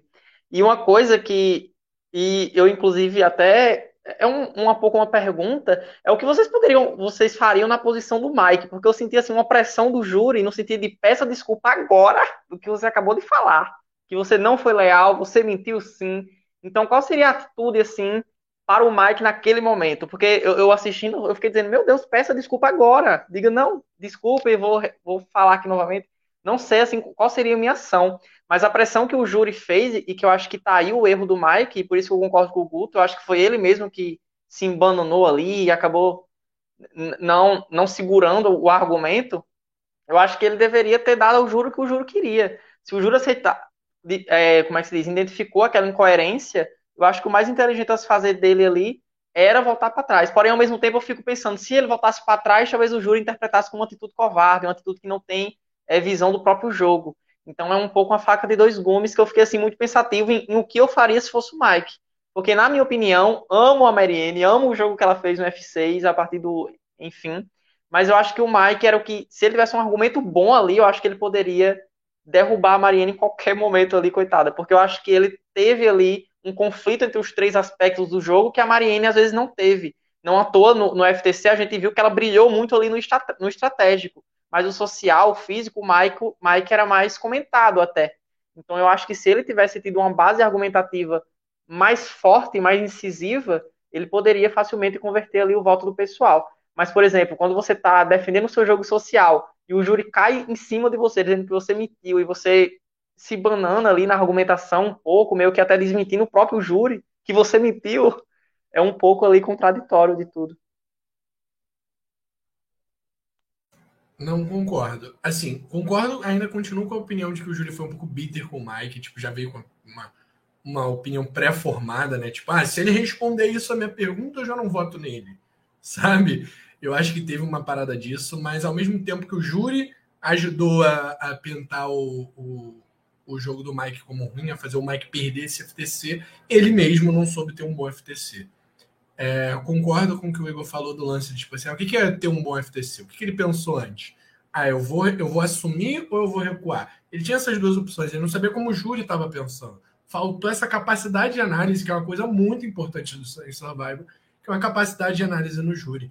E o Mike ele já estava passando essa imagem, é que eu acho que ele não sabia, que ele já estava passando essa imagem de, de enganador há muito tempo. Isso já estava sendo exposto na edição há muito tempo. Todo mundo já sabia que o Mike, quando dava parabéns para as pessoas em momento totalmente até. É, como é que eu posso dizer? Constrangedores, um pouco constrangedores, que ele dava parabéns, tipo, saindo do, do Conselho Tribal, ele dava parabéns às pessoas que sobreviveram. É, isso, isso já estava sendo visto pelas outras pessoas. Isso já estava sendo falado em confessionário. Esse perfil do Mike já estava exposto. A questão que ele tinha que entender é que a partir do momento que você chega no FTC, você tira as máscaras e você assume o que você fez. Óbvio, ele queria manter toda a integridade, tudo o que ele queria, mas tem que, você não pode mentir para o júri. O júri tem ego. O júri vota por ego. Ponto. A gente sabe disso e a gente já viu 42 temporadas para entender que o júri vota por ego. Então, eu acho que esse foi o, o grande erro do, do Mike na temporada, que poderia até ter dado win para ele eu, eu, eu torci muito para o Mike sair no fogo, porque eu queria a Marianne ganhando, né, no caso. Eu torci muito para o Mike sair no fogo, porque até o último momento eu acreditava pela edição que o Mike era o campeão da temporada. Então, é, quando chego no FTC, que eu começo a sentir que a Marianne que é a campeã da temporada, mas até sentar nos banquinhos ali os três, eu estava achando que o Mike ganharia. É, e deixa eu perguntar para vocês, eu salvei um comentário aqui do Leonardo. Eu não lembro se teve isso na temporada 41, né? Em termos de edição do último episódio, gostei também dos confessionals do júri inédito, né? Eu acho que teve na 41 ou, ou eu tô enganado? Não teve. Não, gente. Então, 41 não teve, não. E a gente descobriu o motivo de não ter ponderosa, né? Talvez porque eles estavam guardando essas cenas ah, da. Tá. Não da ponderosa, né? Isso é uma outra parte até é um último vídeo que sempre sai depois da finale, que é do, do pessoal do júri falando sobre quem vai votar. E esse vídeo foi usado para fazer esse corte, que eu achei maravilhoso, assim, me pegou muito. Muito. É, eu até fui pesquisar quando foi. Isso é o que o povo chama de Jury Speaks, né? É um, é um, é um segmento já conhecido. E a última vez que isso passou no episódio foi em Gabon. E antes disso, depois disso, eles cortaram e nunca mais tinha, tinha acontecido esse segmento específico, né? Não sei se o júri nunca mais apareceu, mas mostrar essa, essa sequência editada de todos os membros do júri dizendo que eles querem, que toda temporada tem esse vídeo separado lá que eles lançam é, só para internet, isso nunca, isso não tinha aparecido há muito tempo. Então eu também achei, acho que todo mundo falou sobre isso, que foi uma das melhores coisas em termos de edição dessa final, e eu concordo totalmente com isso. Mas eu, eu acho, assim, ó, inclusive, Rabone, você comece a me levar a sério. Porque na última vez que eu estive aqui, eu falei com vocês que o Mike tinha edição de finalista derrotado. Eu já, já achava isso tem muito tempo. Good e... E pior é que eu nem sou um bom Edgar, eu juro que eu não sou, mas assim, nessa temporada eu realmente consegui é, identificar coisas que eu não costumava, que eu não costumava identificar. E e eu sentia muito forte. Eu não estava tão preocupado assim com o Mike, eu estava com medo da Marianne sair. Eu estava com muito medo, eu fiquei a final inteira com medo dela ser eliminada. Mas eu sentia que ela não perdia dele na final. E, e mas uma coisa que é interessante, eu, eu, o que eu senti também, a percepção que eu tive, era de que o júri chegou, por isso que eu não acho que o júri foi tão bitter assim. O júri chegou na final querendo votar no Mike. E eles foram convencidos a votar na Marianne ao longo do FTC. Eu fiquei muito com essa sensação é, que não tem uma, uma clareza assim total, embora lá na, no, na reunião, ele, na reunião, né? Estavam lá o tempo todo, mas enfim. Eles, é, lá no final, lá no after show, o Jeff pergunta quem, pensa, quem chegou pensando em votar no Mike, mas tipo, sete pessoas levantaram a mão. E eu acho que o Mike não estava tão queimado assim antes do FTC acontecer. Eu acho que ele foi ficando queimado à medida que ele foi dando é, visões equivocadas do jogo dele e que a Marianne foi arrasando né, tudo, em todas as respostas também. Isso, isso é bem importante. Tem que dar o mérito para ela também, né? Não é, é só de mérito eu, dele. Eu acho que se ela não fosse tão boa, ele ainda teria é, mais votos e possivelmente até vencido. Eu acho que foi a combinação das duas coisas, de ele ter é, errado esse alvo, de ela ter sido fantástica, que possibilitou o, o win dela na situação que, que eles chegaram naquele FTC. E aí, é, vale a pena a gente comentar um pouquinho né, desses grandes momentos dela. E eu vou destacar aqui é, uma coisa que ela falou que eu achei muito legal, que foi uma. Eu vou falar muito porque é um dos FTCs que eu mais admiro. É, ela teve uma vibe meio Christie ali de, de Australia, que ela fala: Ah, é, as pessoas. Eu até queria ser mais estratégica, ser vista como mais estratégica, até o momento em que eu vi que as pessoas jovens que eram vistas como estratégicas estavam sendo eliminadas. E aí eu tive que me comportar de uma maneira que não fosse, não passasse tanto essa ideia. É, eu achei esse momento dela, assim, foi o que me fez sorrir, assim, na hora. Eu achei tudo. Vocês lembram de alguma outra coisa que, que ela fez, assim, ou, ou, ou querem falar mais sobre isso? Fora o ídolo. Destaquei esse comentário aqui porque é muito bom, tá, gente? eu tô rindo muito. Mas... É, a temporada, é a temporada mais com cara de programa do Ratinho mesmo. Gabão é tudo. Eu amo. Ah, agora eu não lembro. Eu, eu tava com isso também na cabeça, dessa questão, né, logo no início, né, no iníciozinho, ela destacar essa questão dos, dos participantes jovens estarem sendo ali eliminados. Eu acho assim uma coisa sensacional do FTC da Mariene assim, é que eu via o Omar, por exemplo, como alguém que não era percebido pelos outros participantes como alguém estratégico. E aí que quando chega nessa final, eu tive a mesma impressão da Mariene, porque por mais que ela seja fosse vista ali por todos como alguém divertida, alívio cômico, engraçada, carismática e por aí vai, eles não tinham nenhum, nenhum indício do jogo que ela fazia por trás dos panos justamente um pouco até por subestimar um pouco a capacidade dela, e talvez entre justamente aí no que você falou desse dessa, dela recuar um pouco no jogo, justamente por perceber isso, enfim. Mas eu acho isso muito interessante vindo dela, porque novamente o que faz a temporada dela ser ainda mais incrível, porque na temporada anterior a gente não via na edição a campeã. Nessa temporada foi o completo oposto, porque os participantes não viam a campeã crescendo que no caso aqui, a Mariene de forma majestosa, assim. E eu acho que era um, até um pouco de, de, questão de subestimar a própria Mariene e o que ela poderia fazer, uma vez que ela já chegou na fusão na minoria, na posição de minoria. Então acho que eles não se importavam muito com a Mariene. E, e trazendo um pouco até o, o, que o Raboni disse sobre o Romeu e, e, a associação que ele faz com a Mariene, que os dois tinham jogo iguais, eu acho que o Romeu também trouxe essa perspectiva de justamente, ah, nós somos iguais porque, nossa, vocês ignoraram a gente até o fim. Vocês não levavam a gente em consideração. E olha onde a gente chegou. Estamos na final, temos um jogo parecido. Pena que ele não sabia das outras questões que diferenciavam o jogo um do outro.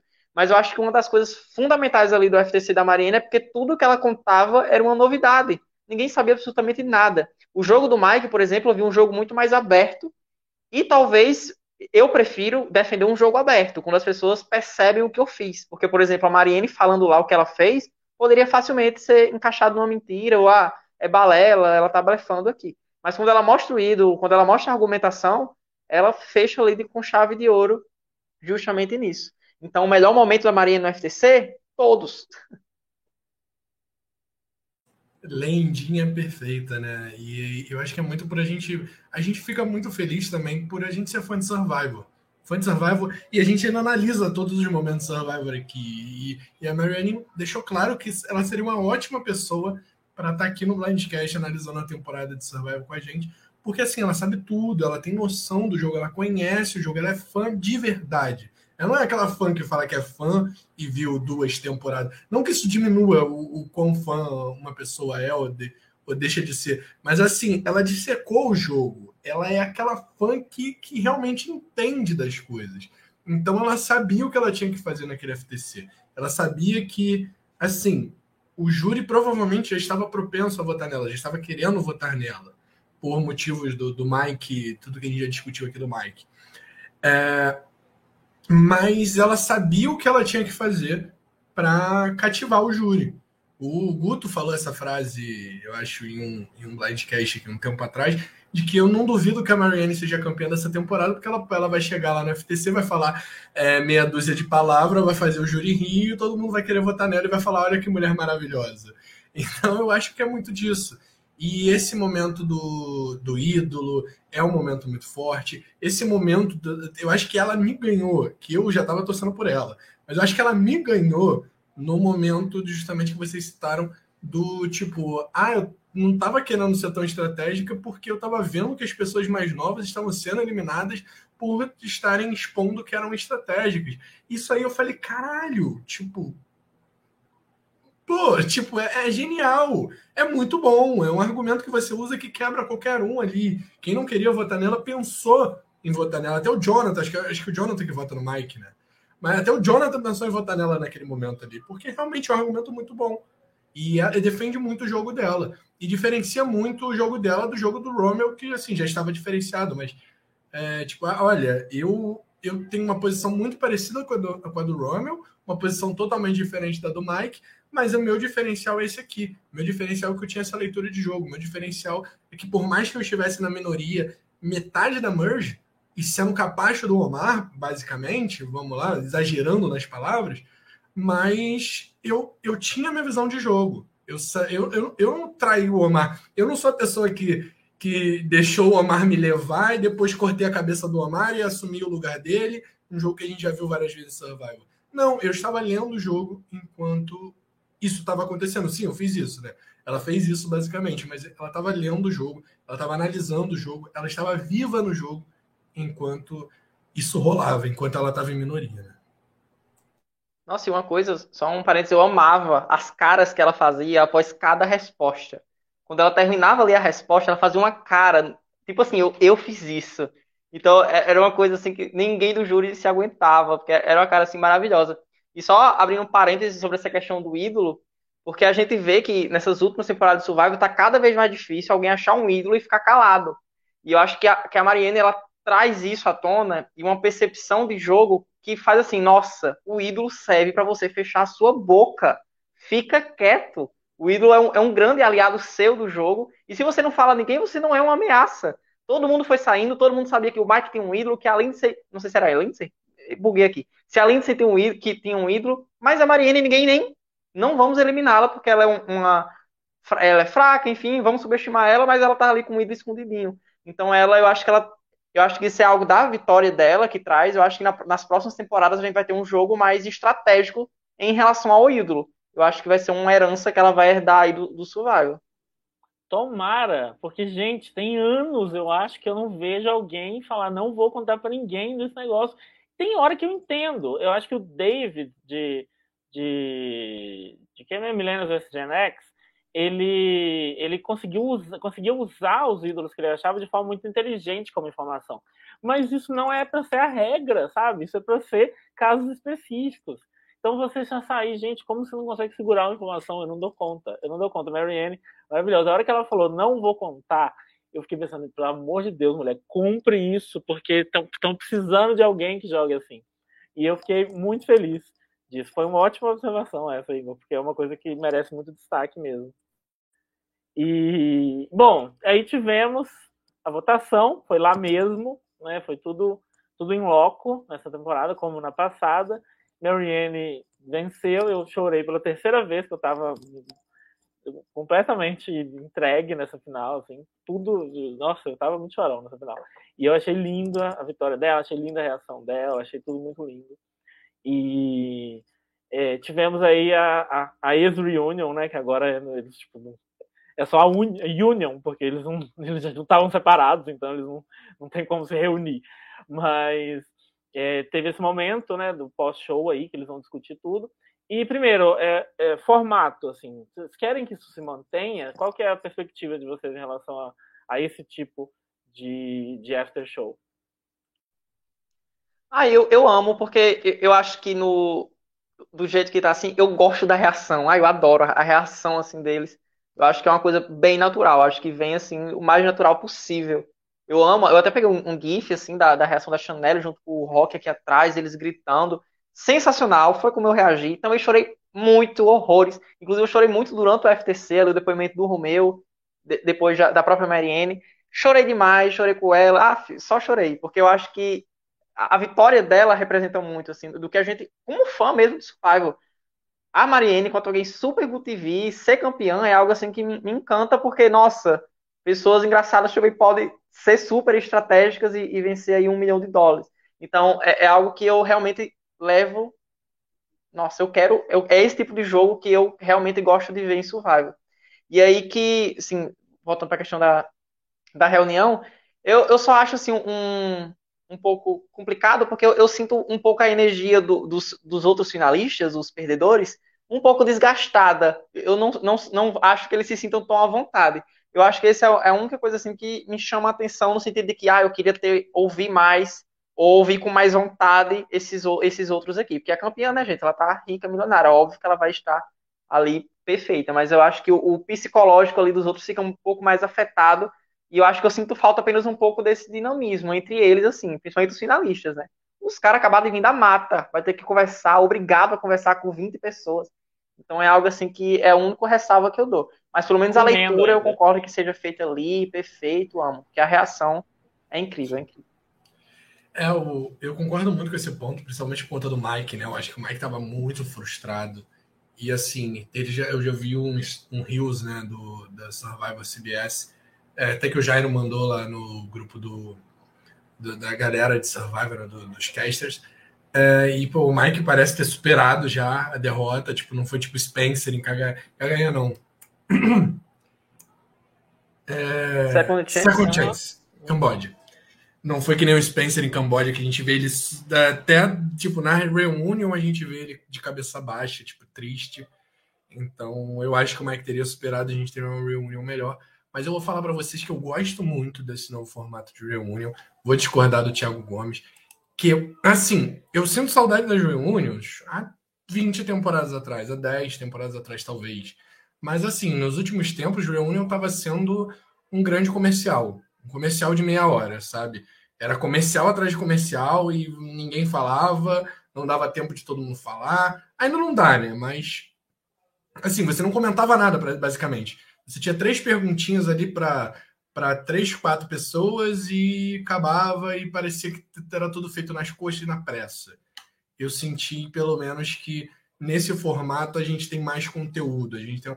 Óbvio que isso, isso poderia ser solucionado se eles melhorassem o formato da Reunion atual, mas, tipo, entre fazer a Reunion que nem fizeram na temporada 39, não vou botar 40, que a 40 é uma exceção por conta da pandemia mas entre a temporada 39 e agora a 42, a 41, né, no caso, eu prefiro essa. Agora, se voltar lá atrás, tipo, 20 e pouco, a Reunion de Heroes vs Villains é maravilhosa. Enfim, eu prefiro, eu prefiro aquela antiga, mas não vai voltar, então eu tô preferindo o que eles estão me entregando agora. Volta é, eu prêmio concordo CIA. muito. Prêmio CIA, gente. A última coisa boa das reunions foi o prêmio CIA, isso é fato, assim. Mas eu concordo muito, Rabone. Eu acho que assim, a Reunion já estava meio fracassada nos últimos tempos e já foi muito boa, não era mais. O pessoal pré-merge já estava fazendo figuração ali em cima, eles apareciam lá e nem, nem recebiam uma perguntinha, não recebiam nada. Então é melhor que nem tenha mesmo, deixa só o povo do júri lá. Então acho, acho que está ótimo. Eu gosto dessa coisa de eles eles não tiveram tempo para pensar na resposta mais adequada, sabe? No que o público quer que eles falem. Então eu gosto dessa, dessa, dessa reunião mais crua nesse sentido. Eu sinto eles mais honestos na reunião. Mas eu concordo que para o Mike especificamente foi muito ruim. Então é, é, deu uma, uma, uma pesadinha assim na, na, no show, porque a gente via que ele estava muito triste. Acho que foi só o caso dele. Acho que o Romeo estava tranquilo, assim. Acho que o Romeo, como ele já sabia que ia perder, eu acho que ele estava tranquilo. Mas é, deu, eu, eu, consigo enxergar esse momento, esse ponto negativo que o Igor falou também. É, mas ainda assim, assim, eu prefiro esse formato. Eu acho que a gente perde menos tempo. Eu acho que a gente vê coisas mais interessantes. E eu acho que esse formato veio para ficar porque, primeiro, porque ele é mais barato, né? É, evita um, um custo aí razoável para o episódio final. E segundo, porque eu acho que a nova era vai vender esse novo formato aí, como, como tem vendido outras coisas que a gente vai ter que se acostumar. É, entre o fogo no F4 e esse novo formato, gente, eu fico com esse novo formato tranquilamente. Então, assim, podia ser, podia ser pior. Há, há, é, inovações muito piores que eles têm feito e podem fazer. Então, tá, para mim, tá tudo bem. Assim, eu me acostumo tranquilamente com isso nas próximas. Bom, é, vamos então falar, né, dar parabéns oficialmente para o Rabone, porque nosso grande vencedor do draft. É, ela foi sua segunda escolha, se não me engano, né, Rabone? A Marianne. E você escolheu quem antes dela? O Rai? Tava falando mutado aqui. Foi o Rai. É, e eu só peguei a Marianne porque. Não, só peguei a Marianne, não, perdão. Foi a Maria que eu peguei pela, pela dupla Maria e Marianne. Mas eu, eu lembro de tipo assim, tinha. Eu, eu queria pegar a SWAT ao invés da Marianne. E aí eu só. Foi, foi algo do tipo, eu tava pensando em pegar a SWAT no lugar da Marianne. E aí eu, alguém pegou a SWAT, ou eu pensei que a SWAT ia sair depois. Falei, ah, melhor pegar a Marianne aqui agora. E assim, foi um pique, tipo, muito, tipo, não tô confiante nesse pique, sabe? Tipo, não é aquele pique que você faz, tipo, ah, não, vamos, vamos. Mas que bom que deu tudo certo, Marianne maravilhosa. E é isso. Tô muito feliz de ter escolhido a lenda. Que torci desde o início e não tem como odiar. Não tem como. Quem é hater da Marianne não tem que assistir o Black Cow. Brincadeira, a gente pode ficar aí. não, pode ficar. Vocês não têm coração, mas vocês é. podem ficar. É, a gente aceita mesmo assim. E assim, é, a gente falou isso no primeiro episódio, no, primeiro podcast. A gente falou: quem não gosta do Marianne não tem coração. E é isso. E é sobre isso, essa temporada foi sobre isso. Mas eu lembro a gente falava muito bem, a gente foi, foi diminuindo isso na Merge, mas a gente falava muito bem das suas escolhas durante a no começo, porque parecia muito que você tinha muita chance de ganhar, e isso foi mudando assim na Merge, porque ela estava numa posição ruim, etc. Mas foi bem oscilante a sua a nossa visão de é. como você estava no draft, né? E eu acho que esse draft ele foi muito legal justamente por isso, que é, a gente chegou com três do Danilo e do Juan na merge, né? Eu e você com duas pessoas, o Jairo e a Bia com um, né? Que era o Romeu e Michael, os dois finalistas, só para deixar aquelas dois runner-ups, e chegaram com um na merge e chegaram na final, né? É... E eu e Guto com dois, a gente olhando para os times de Danilo e Juan e falando, nossa, Danilo e Juan ganham. E aí vem o Juan em três, os três primeiros episódios da Merge perdendo os três, zerando o time dele. E aí vem o Danilo, a gente falar, não, o Danilo já ganhou esse draft, e aí vem é, a sequência, né? Tipo, os três do Danilo também não, não foram eliminados em sequência porque teve a Lindsay ali no intervalo, mas foi. Ah, é. é foi o Jonathan, né? Uhum. Foi a Drea, o Omar e o Jonathan, né? Uhum. Que aí o, a Lindsay meio que ficou ali no meio, né? O Guto já foi uma coisa ali. Guto. Gente, eu quando quando acabou o primeiro episódio, eu falei, gente, eu já perdi um. Quem sobrou, Tori Lindsay. Não vou ganhar nem a pau esse draft. Uhum. Até o próprio Jairo, que a gente zoava, e pô, foi um dos que chegou com mais força, né? No final, né? Tipo, poderia ser a pessoa que estaria ganhando aqui. Eu mesmo estava cogitando para saber quem, ia, quem eu ia chamar para participar aqui hoje. Eu estava com duas possibilidades antes de começar o episódio. Ou ia ser esse trio aqui, que o Juan já tinha avisado que não poderia, ou ia ser esse trio aqui, ou ia ser o Guto, a Amanda e o Jairo. O Jairo por ter ganhado o draft e a Amanda porque eu tinha prometido para ela que ela ia voltar se o Mike ganhasse, o que eu achava um absurdo na época. Foi lá no início da merge que ela era a única torcedora do Mike no Brasil. Então, é, que já não deve ser, né? Deve ter gente que gosta do Mike agora, mas na época era muito difícil torcer pelo Mike. Então, é, é, foi muito legal ver como esse draft mudou e como as coisas foram mudando durante a temporada. Eu gostei muito desse draft, até porque eu ganhei, né? Eu gostei mais ainda. Mas olha, eu me diverti muito com esse draft, foi bom. E é o que eu falei, assim, a Tori e a Lindsay, para mim, elas foram ali se, me segurando de um jeito que eu não esperava de jeito nenhum que elas iam conseguir me segurar nesse draft. Então ainda fiquei orgulhoso delas também, sabe? É, mas, gente, olha, o Léo fez uma pergunta que era uma coisa que eu já queria perguntar, que era quem a gente quer que volte, quem na verdade a gente acha que vai voltar, é uma coisa que eu quero saber, e quem a gente quer que volte, são coisas diferentes, né? Então, é, o que, que, vocês acham? Têm nomes claros ali? O Léo pediu para dar cinco nomes, não sei se eu vou conseguir falar cinco assim, logo de bate pronto, mas tem uns nomes aí que, que são bem, bem evidentes, assim, eu vou, eu vou, já vou falar aqui, para mim, é, que vai voltar, tá? Rai, Mike, Jonathan, com certeza eles vão voltar. É, eu acho que tem muita chance da Drea voltar. E a quinta pessoa que eu colocaria, ali eu fico entre o Omar e a própria Tori, talvez, que tem uma. Marianne, não? Aí. Ah, é que eu não penso, a Marianne eu não penso nela como, tipo, é, pode ser que volte. Porque assim, a Marianne vai voltar se ela quiser, se ela não quiser. É. O, winner, o winner é assim, né? Tipo, se, não precisa mais, não é obrigado. Mas eu acho que a Marianne, mesmo se não ganhasse, ela seria um potencial de, de, de retorno, assim. É, não, se ela não tivesse vencido, eu teria falado, ah, volta, volta a temporada que vem. Mas ela. Mas ela mesma falou que assim, é, não, ela não quer jogar por um tempo agora. Então, se ela voltar, vai ser mais para frente. Então, vamos ver quando que vai ter uma possível All Stars aí e, e ver. Por isso que eu até tirei ela, porque eu já tenho uma noção do que, que ela pensa sobre isso. É, mas eu tenho certeza que ela vai voltar também em algum momento.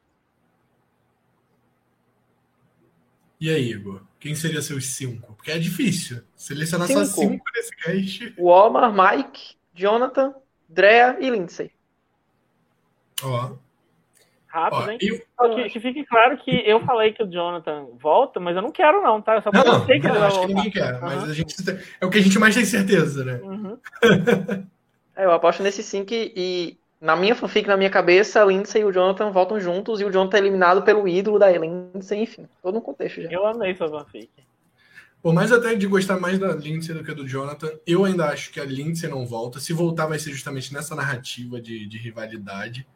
É, coloco o Jonathan, né? Porque eu acho que é o mais óbvio desse cast. Coloco o Rai, coloco o Oma, coloco a Drea e fico entre Tori e Mike ali, mas eu vou de Mike. Eu ainda acho que o Mike tem mais chance de retornar do que a Tori pelo perfil da, da produção de Survivor, não por mim.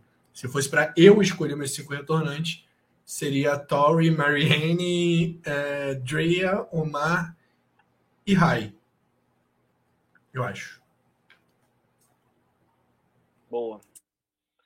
Bom, opções não faltam, né, gente? Nessa temporada eu acho que é, o cast foi excepcional. Até pessoas que saíram cedo, é, se me falassem assim, ah, vamos fazer uma temporada só de gente que é pré-merge. Tem muita gente dessa temporada que eu acho que rende. Então é um cast realmente muito bom. E, e sinceramente, assim, eu vou vou cravar uma coisa polêmica aqui. Eu até vi uma discussão na, na equipe, do, no grupo do, do Bandcast mais cedo, que eu não estava participando, mas que o pessoal está falando, ah, será que é polêmico dizer que essa é uma das melhores temporadas, que esse é o top 5 e tal? Eu acho que está no meu top 5 de melhores temporadas, gente. Eu acho que vai entrar. E eu, tô, eu amei essa temporada. Eu acho que foi uma coisa de. Foi eu acho que o gameplay foi bom, não foi que, ah, tudo bem, não teve, ah, meu Deus, a pessoa usou dois idols, ah, meu, sabe, ah, mentiu que ela morreu. Não teve essas coisas, momentos super incríveis e, e, absurdos, mas eu acho que o gameplay foi constantemente bom, se manteve num nível bom é, em boa parte da temporada, e teve alguns picos maravilhosos. É, teve um final que foi muito feliz, assim, eu acho que para mesmo é, é, para pessoas que perderam, como a situação do Romer, por exemplo, eu acho que foi um final bem feliz, bem satisfatório. E, além de tudo, foi uma temporada em que todo mundo teve fair play, sabe? O elenco é legal, as pessoas são aceitam o que acontece, elas elas perdem e mantêm ali a elegância do negócio e mantêm o fair play, sabe? Não o Johnny fair play, por favor, mas é, eu gosto muito, eu sei muito da postura geral, do elenco em geral, da edição. Foi uma temporada incrível e a gente pode encerrar assim nessa nota de fazer um balanço da temporada, gente. Conta pra gente. Eu acho que já fizeram um pouco isso quando eu tava chegando, eu vi, mas é observações finais aí sobre a temporada. É, eu, eu também. Eu tava. Eu, eu não digo assim top 5, mas eu acho que ali, pelo menos no top 10, com certeza está. Pela história, pela narrativa, porque eu acho que tem algum. E o, o Jara até comentou aqui, né? Eu acho que tem alguns twists que eu ainda me incomodam pra temporada ser assim, nossa, top 5. Mas eu acho que é o que o Guto falou, né? Independentemente do jogo, eu acho que o, o cast vende. É, é, é muito gostoso assisti-los, é muito, é, eles são muito bons, assim. Por mais que algum episódio não acontecesse nada no CT, eles em algum momento entregavam alguma coisa que você ficava, nossa, muito bom esse episódio aqui. Inclusive, na, na primeira vez que eu vim falar, né, so, sobre o, o, episódio da, da Mariene, da Dre, enfim, a, eu falei justamente sobre isso, que eu não estava gostando da temporada porque eu achava que não tinha ainda o, o ápice, não tinha o clímax da temporada, não estava feito ainda. Mas eu acho que quando chegou esse clímax foi assim, nossa, contou a narrativa que Logo eu seguida, né? não esperava, mas que me convenceu. No sentido de que, nossa, todos os personagens foram colocados exatamente no lugar que deveriam ser colocados e assim por diante. Porque, por exemplo, até mesmo o Romeu, que parecia que não tinha nenhuma utilidade, eu fico lembrando dele, ah, as mulheres precisam de apoio, vamos, eu, eu sou um alicerce aqui para alavancar mulheres e por aí vai. E aí, no fim, ele traz a Marina. Então, até pessoas assim que aparentemente não têm nenhuma utilidade no jogo, foram bem exploradas. Então, acho que. É, e, é, e é até um, uma, um, um recado né, de, dessa questão de cash, assim. Às vezes a produção caga muito em twist, em tudo mais, mas quem faz o programa é a galera lá, são os jogadores, são essa galera. E em comparação com a, com a 41, por exemplo, e por isso que eu considero a 42 uma das melhores, é que, por exemplo, a 41 teve as mesmas twists, mas não está no meu top 10 justamente por erros que essa não cometeu. Por exemplo, a história dos participantes foi mais bem contada, a história da Winner foi mais bem contada. Então eu acho que, em comparação até mesmo com uma temporada que apresentou as mesmas coisas, as mesmas twists, essa, em disparado, se destaca, assim, de uma maneira inexplicável. Assim. Concordo muito. Quem falou essa frase polêmica, inclusive, fui eu, num grupo lá da, da, da galera aqui do Blindcast Survival. que a, a Bia queria que eu colocasse uma frase polêmica, eu falei que essa temporada era uma top 5. Eu acho que é um exagero colocá-la no top 5, concordo comigo, foi, exatamente minha frase, foi colocá-la no top 10, ok. E eu vou, ainda vou dar uma exagerada aqui, top 5 temporadas de novatos, tá? Coloco ela ali. Onde ela vai ficar, eu acho até legal a gente refazer aquele ranking das. A gente fez um ranking das 40 temporadas de Survivor aqui e ver onde que vai entrar a 41 e a 42 ali, que eu acho que são duas temporadas que entram numa posição alta acima do top 20. Suspeito que, né? A 41 acho que fica por ali. A 42 eu acho que top 10, assim, eu acho que eu garanto. Uh, até por, por ser mais recente tudo mais, a galera lembra mais. E assim, acho que a gente falou muito de, de, tipo, da temporada 42 ser uma temporada que prometia e não cumpria. A gente, todo episódio eu falava essa frase aqui. A 42 é a temporada que promete, mas ainda não cumpriu. Promete, ainda não cumpriu. A partir do momento da eliminação do Rai, cumpriu e foi cumprindo. E foi cumprindo e, e, e, e encerrou, assim, acho que muito bom. Tem uma pergunta aqui do Thiago Gomes, que ele, que ele pergunta no ranking de winners, onde vocês colocam a Marianne. Assim, a Marianne é uma winner muito gostável. Eu não acho que ela entra num ranking tão alto de winner, porque eu acho que ela não teve um domínio na temporada muito grande. Eu acho que a gente vai pegar winners melhores que ela na questão da narrativa da temporada e tudo mais. Em questão de ser gostável, eu acho que ela entra no top 10 fácil, assim de, de, de, das pessoas mais gostáveis, né? Dos 40, né? São 40 winners. Como a própria Marianne disse no, no episódio, são 40 winners, né? É, é um eu acho que ela... momento para fazer ranking de winners, hein? É, Olha, pode ser isso. Ah. É, então, eu, mas eu acho que em questão de gameplay ela não entra tão para cima, se a gente for levar em conta isso ela não entra tão em cima, porque eu acho que assim, o jogo dela é bom, não tô, não tô discutindo esse mérito, mas eu acho que já tiveram alguns jogos melhores é, em Survival, né? A história de Survival é uma história muito grande, né?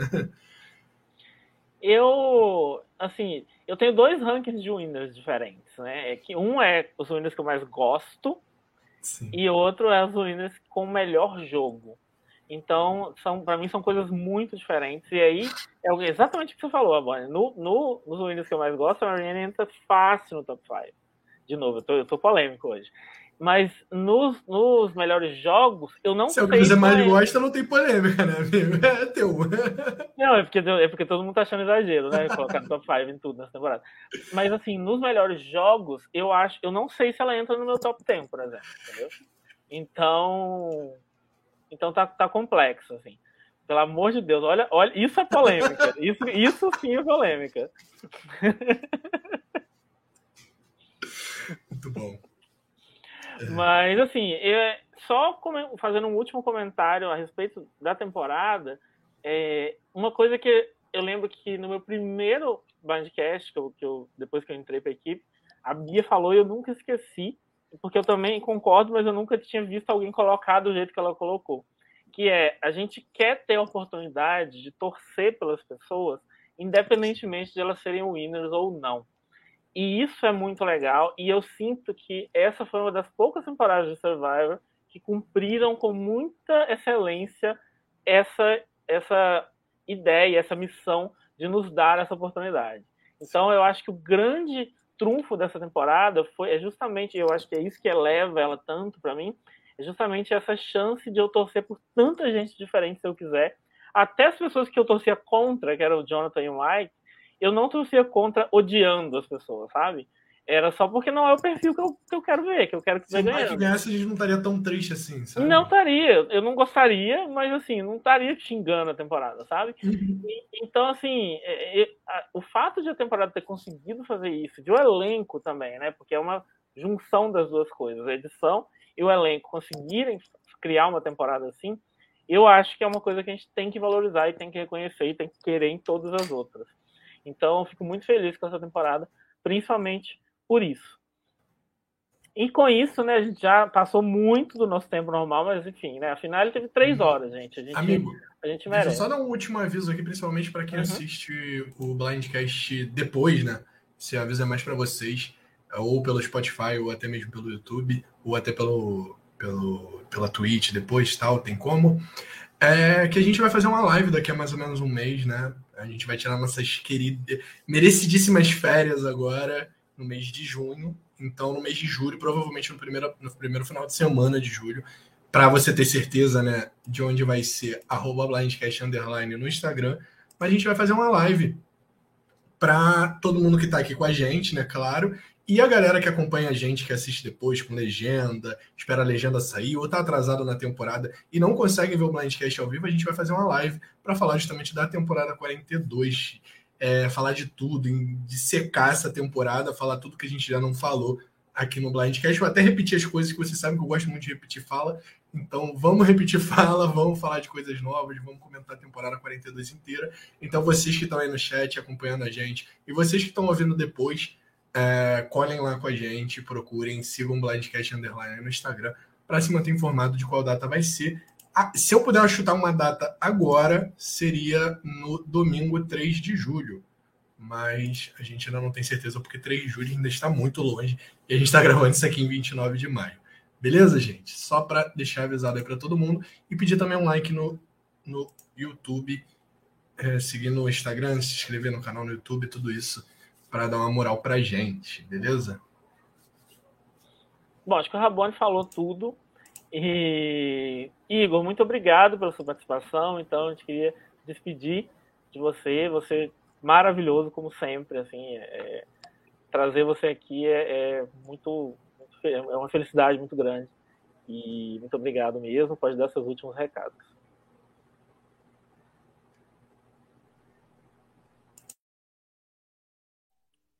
O delayzinho para ligar o microfone de sempre. Mas obrigado pelo convite novamente. Adoro, adoro comentar sobre o, o Survival, sobre qualquer coisa que envolva reality show. Acho que é, é muito o que o Guto falou. Eu acho que eu, eu quando, a, quando disse assim, comecei a chorar, eu fiquei pensando assim, nossa, qual foi a última vez que eu torci por um participante em Survival e ele venceu? Porque eu fiquei muito me questionando sobre isso, porque como o Survival é, é um, um jogo, né, propriamente dito, ele às vezes não tem o interesse em fazer o que o público quer. Então, às vezes ganha pessoas aleatórias que por mais que tenha um jogo fenomenal, a gente fica meio que, é, ganhou e, ah, ok, mas não, não, não marca a gente como deveria, né? No, no, em vários sentidos, emotivo e por aí vai. E eu acho que essa temporada ela traz isso. É gostoso torcer pela Marianne, principalmente ali nesses episódios finais, em que ela corre muito risco de ser eliminada, a gente não sabe o que vai acontecer, que jogadas vão surgir. Então é gostoso torcer. Acho que isso é o que me faz assistir reality show, é o que me faz gostar de reality show, é justamente essa questão do torcer mesmo, mesmo que as chances sejam mínimas de acontecer. Então ter alguém na minoria que reverte o jogo é sensacional. E apenas lá dentro, vou fazer a propaganda aqui. Terça-feira tem No Limite e a gente tá fazendo lives constantemente. Tá uma galera maravilhosa, a equipe tá incrível. A temporada tá in... incrível, mas tá ótima. Os participantes são igualmente amáveis. Então vale a pena dar uma oportunidade e a gente se encontra no Instagram, aqui no, na Twitch, no YouTube, por aí vai. Então obrigado novamente pelo convite.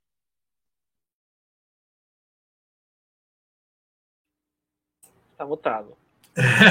Agradecer a todo mundo que está aí no chat também, que acompanha com a gente, o Thiago, o Jonathan, o Leonardo, a Isabela, o Jairo, que são da nossa equipe aqui, mas sempre estão por aqui também. E toda a galera que, que acompanha aqui com a gente também, que pode estar assistindo depois. Eu não estou lembrando o nome agora perfeito, mas tem uma pessoa que está comentando nos últimos vídeos nossos no YouTube, se eu não me engano, Breno.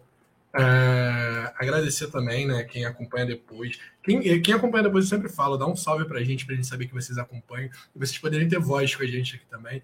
Que eu acho que o objetivo do Blindcast é esse, a gente criar essa comunidade pra gente poder cada vez mais estar tá curtindo nossos reality shows, principalmente Survivor, que eu sou suspeito para falar, mas é o melhor reality show do, da face da Terra, né, Guto? Com certeza. Não, não adianta, assim. Eu tive meu momento de questionar minha fé, sabe? Minha religião, quando, quando na temporada 35, na temporada 39 foi outro momento, foram dois momentos difíceis para ser fã de Survivor, mas estamos aí, tá valendo a pena. E é, é, uma temporada como essa, acho que nos, nos dá essa resposta. Assim, a gente, a, gente, vale a pena a gente acompanhar, a gente sorri, a gente chora, a gente conversa, a gente faz amigos. Então é muito bom, é muito bom ter essa comunidade. É, vou, vou, reiterar, né? Thiago, Léo, Jairo, Jonatas, todo mundo que comentou aqui. Natan, que eu fui, fui procurar o nome aqui, Natan GR, muito obrigado também.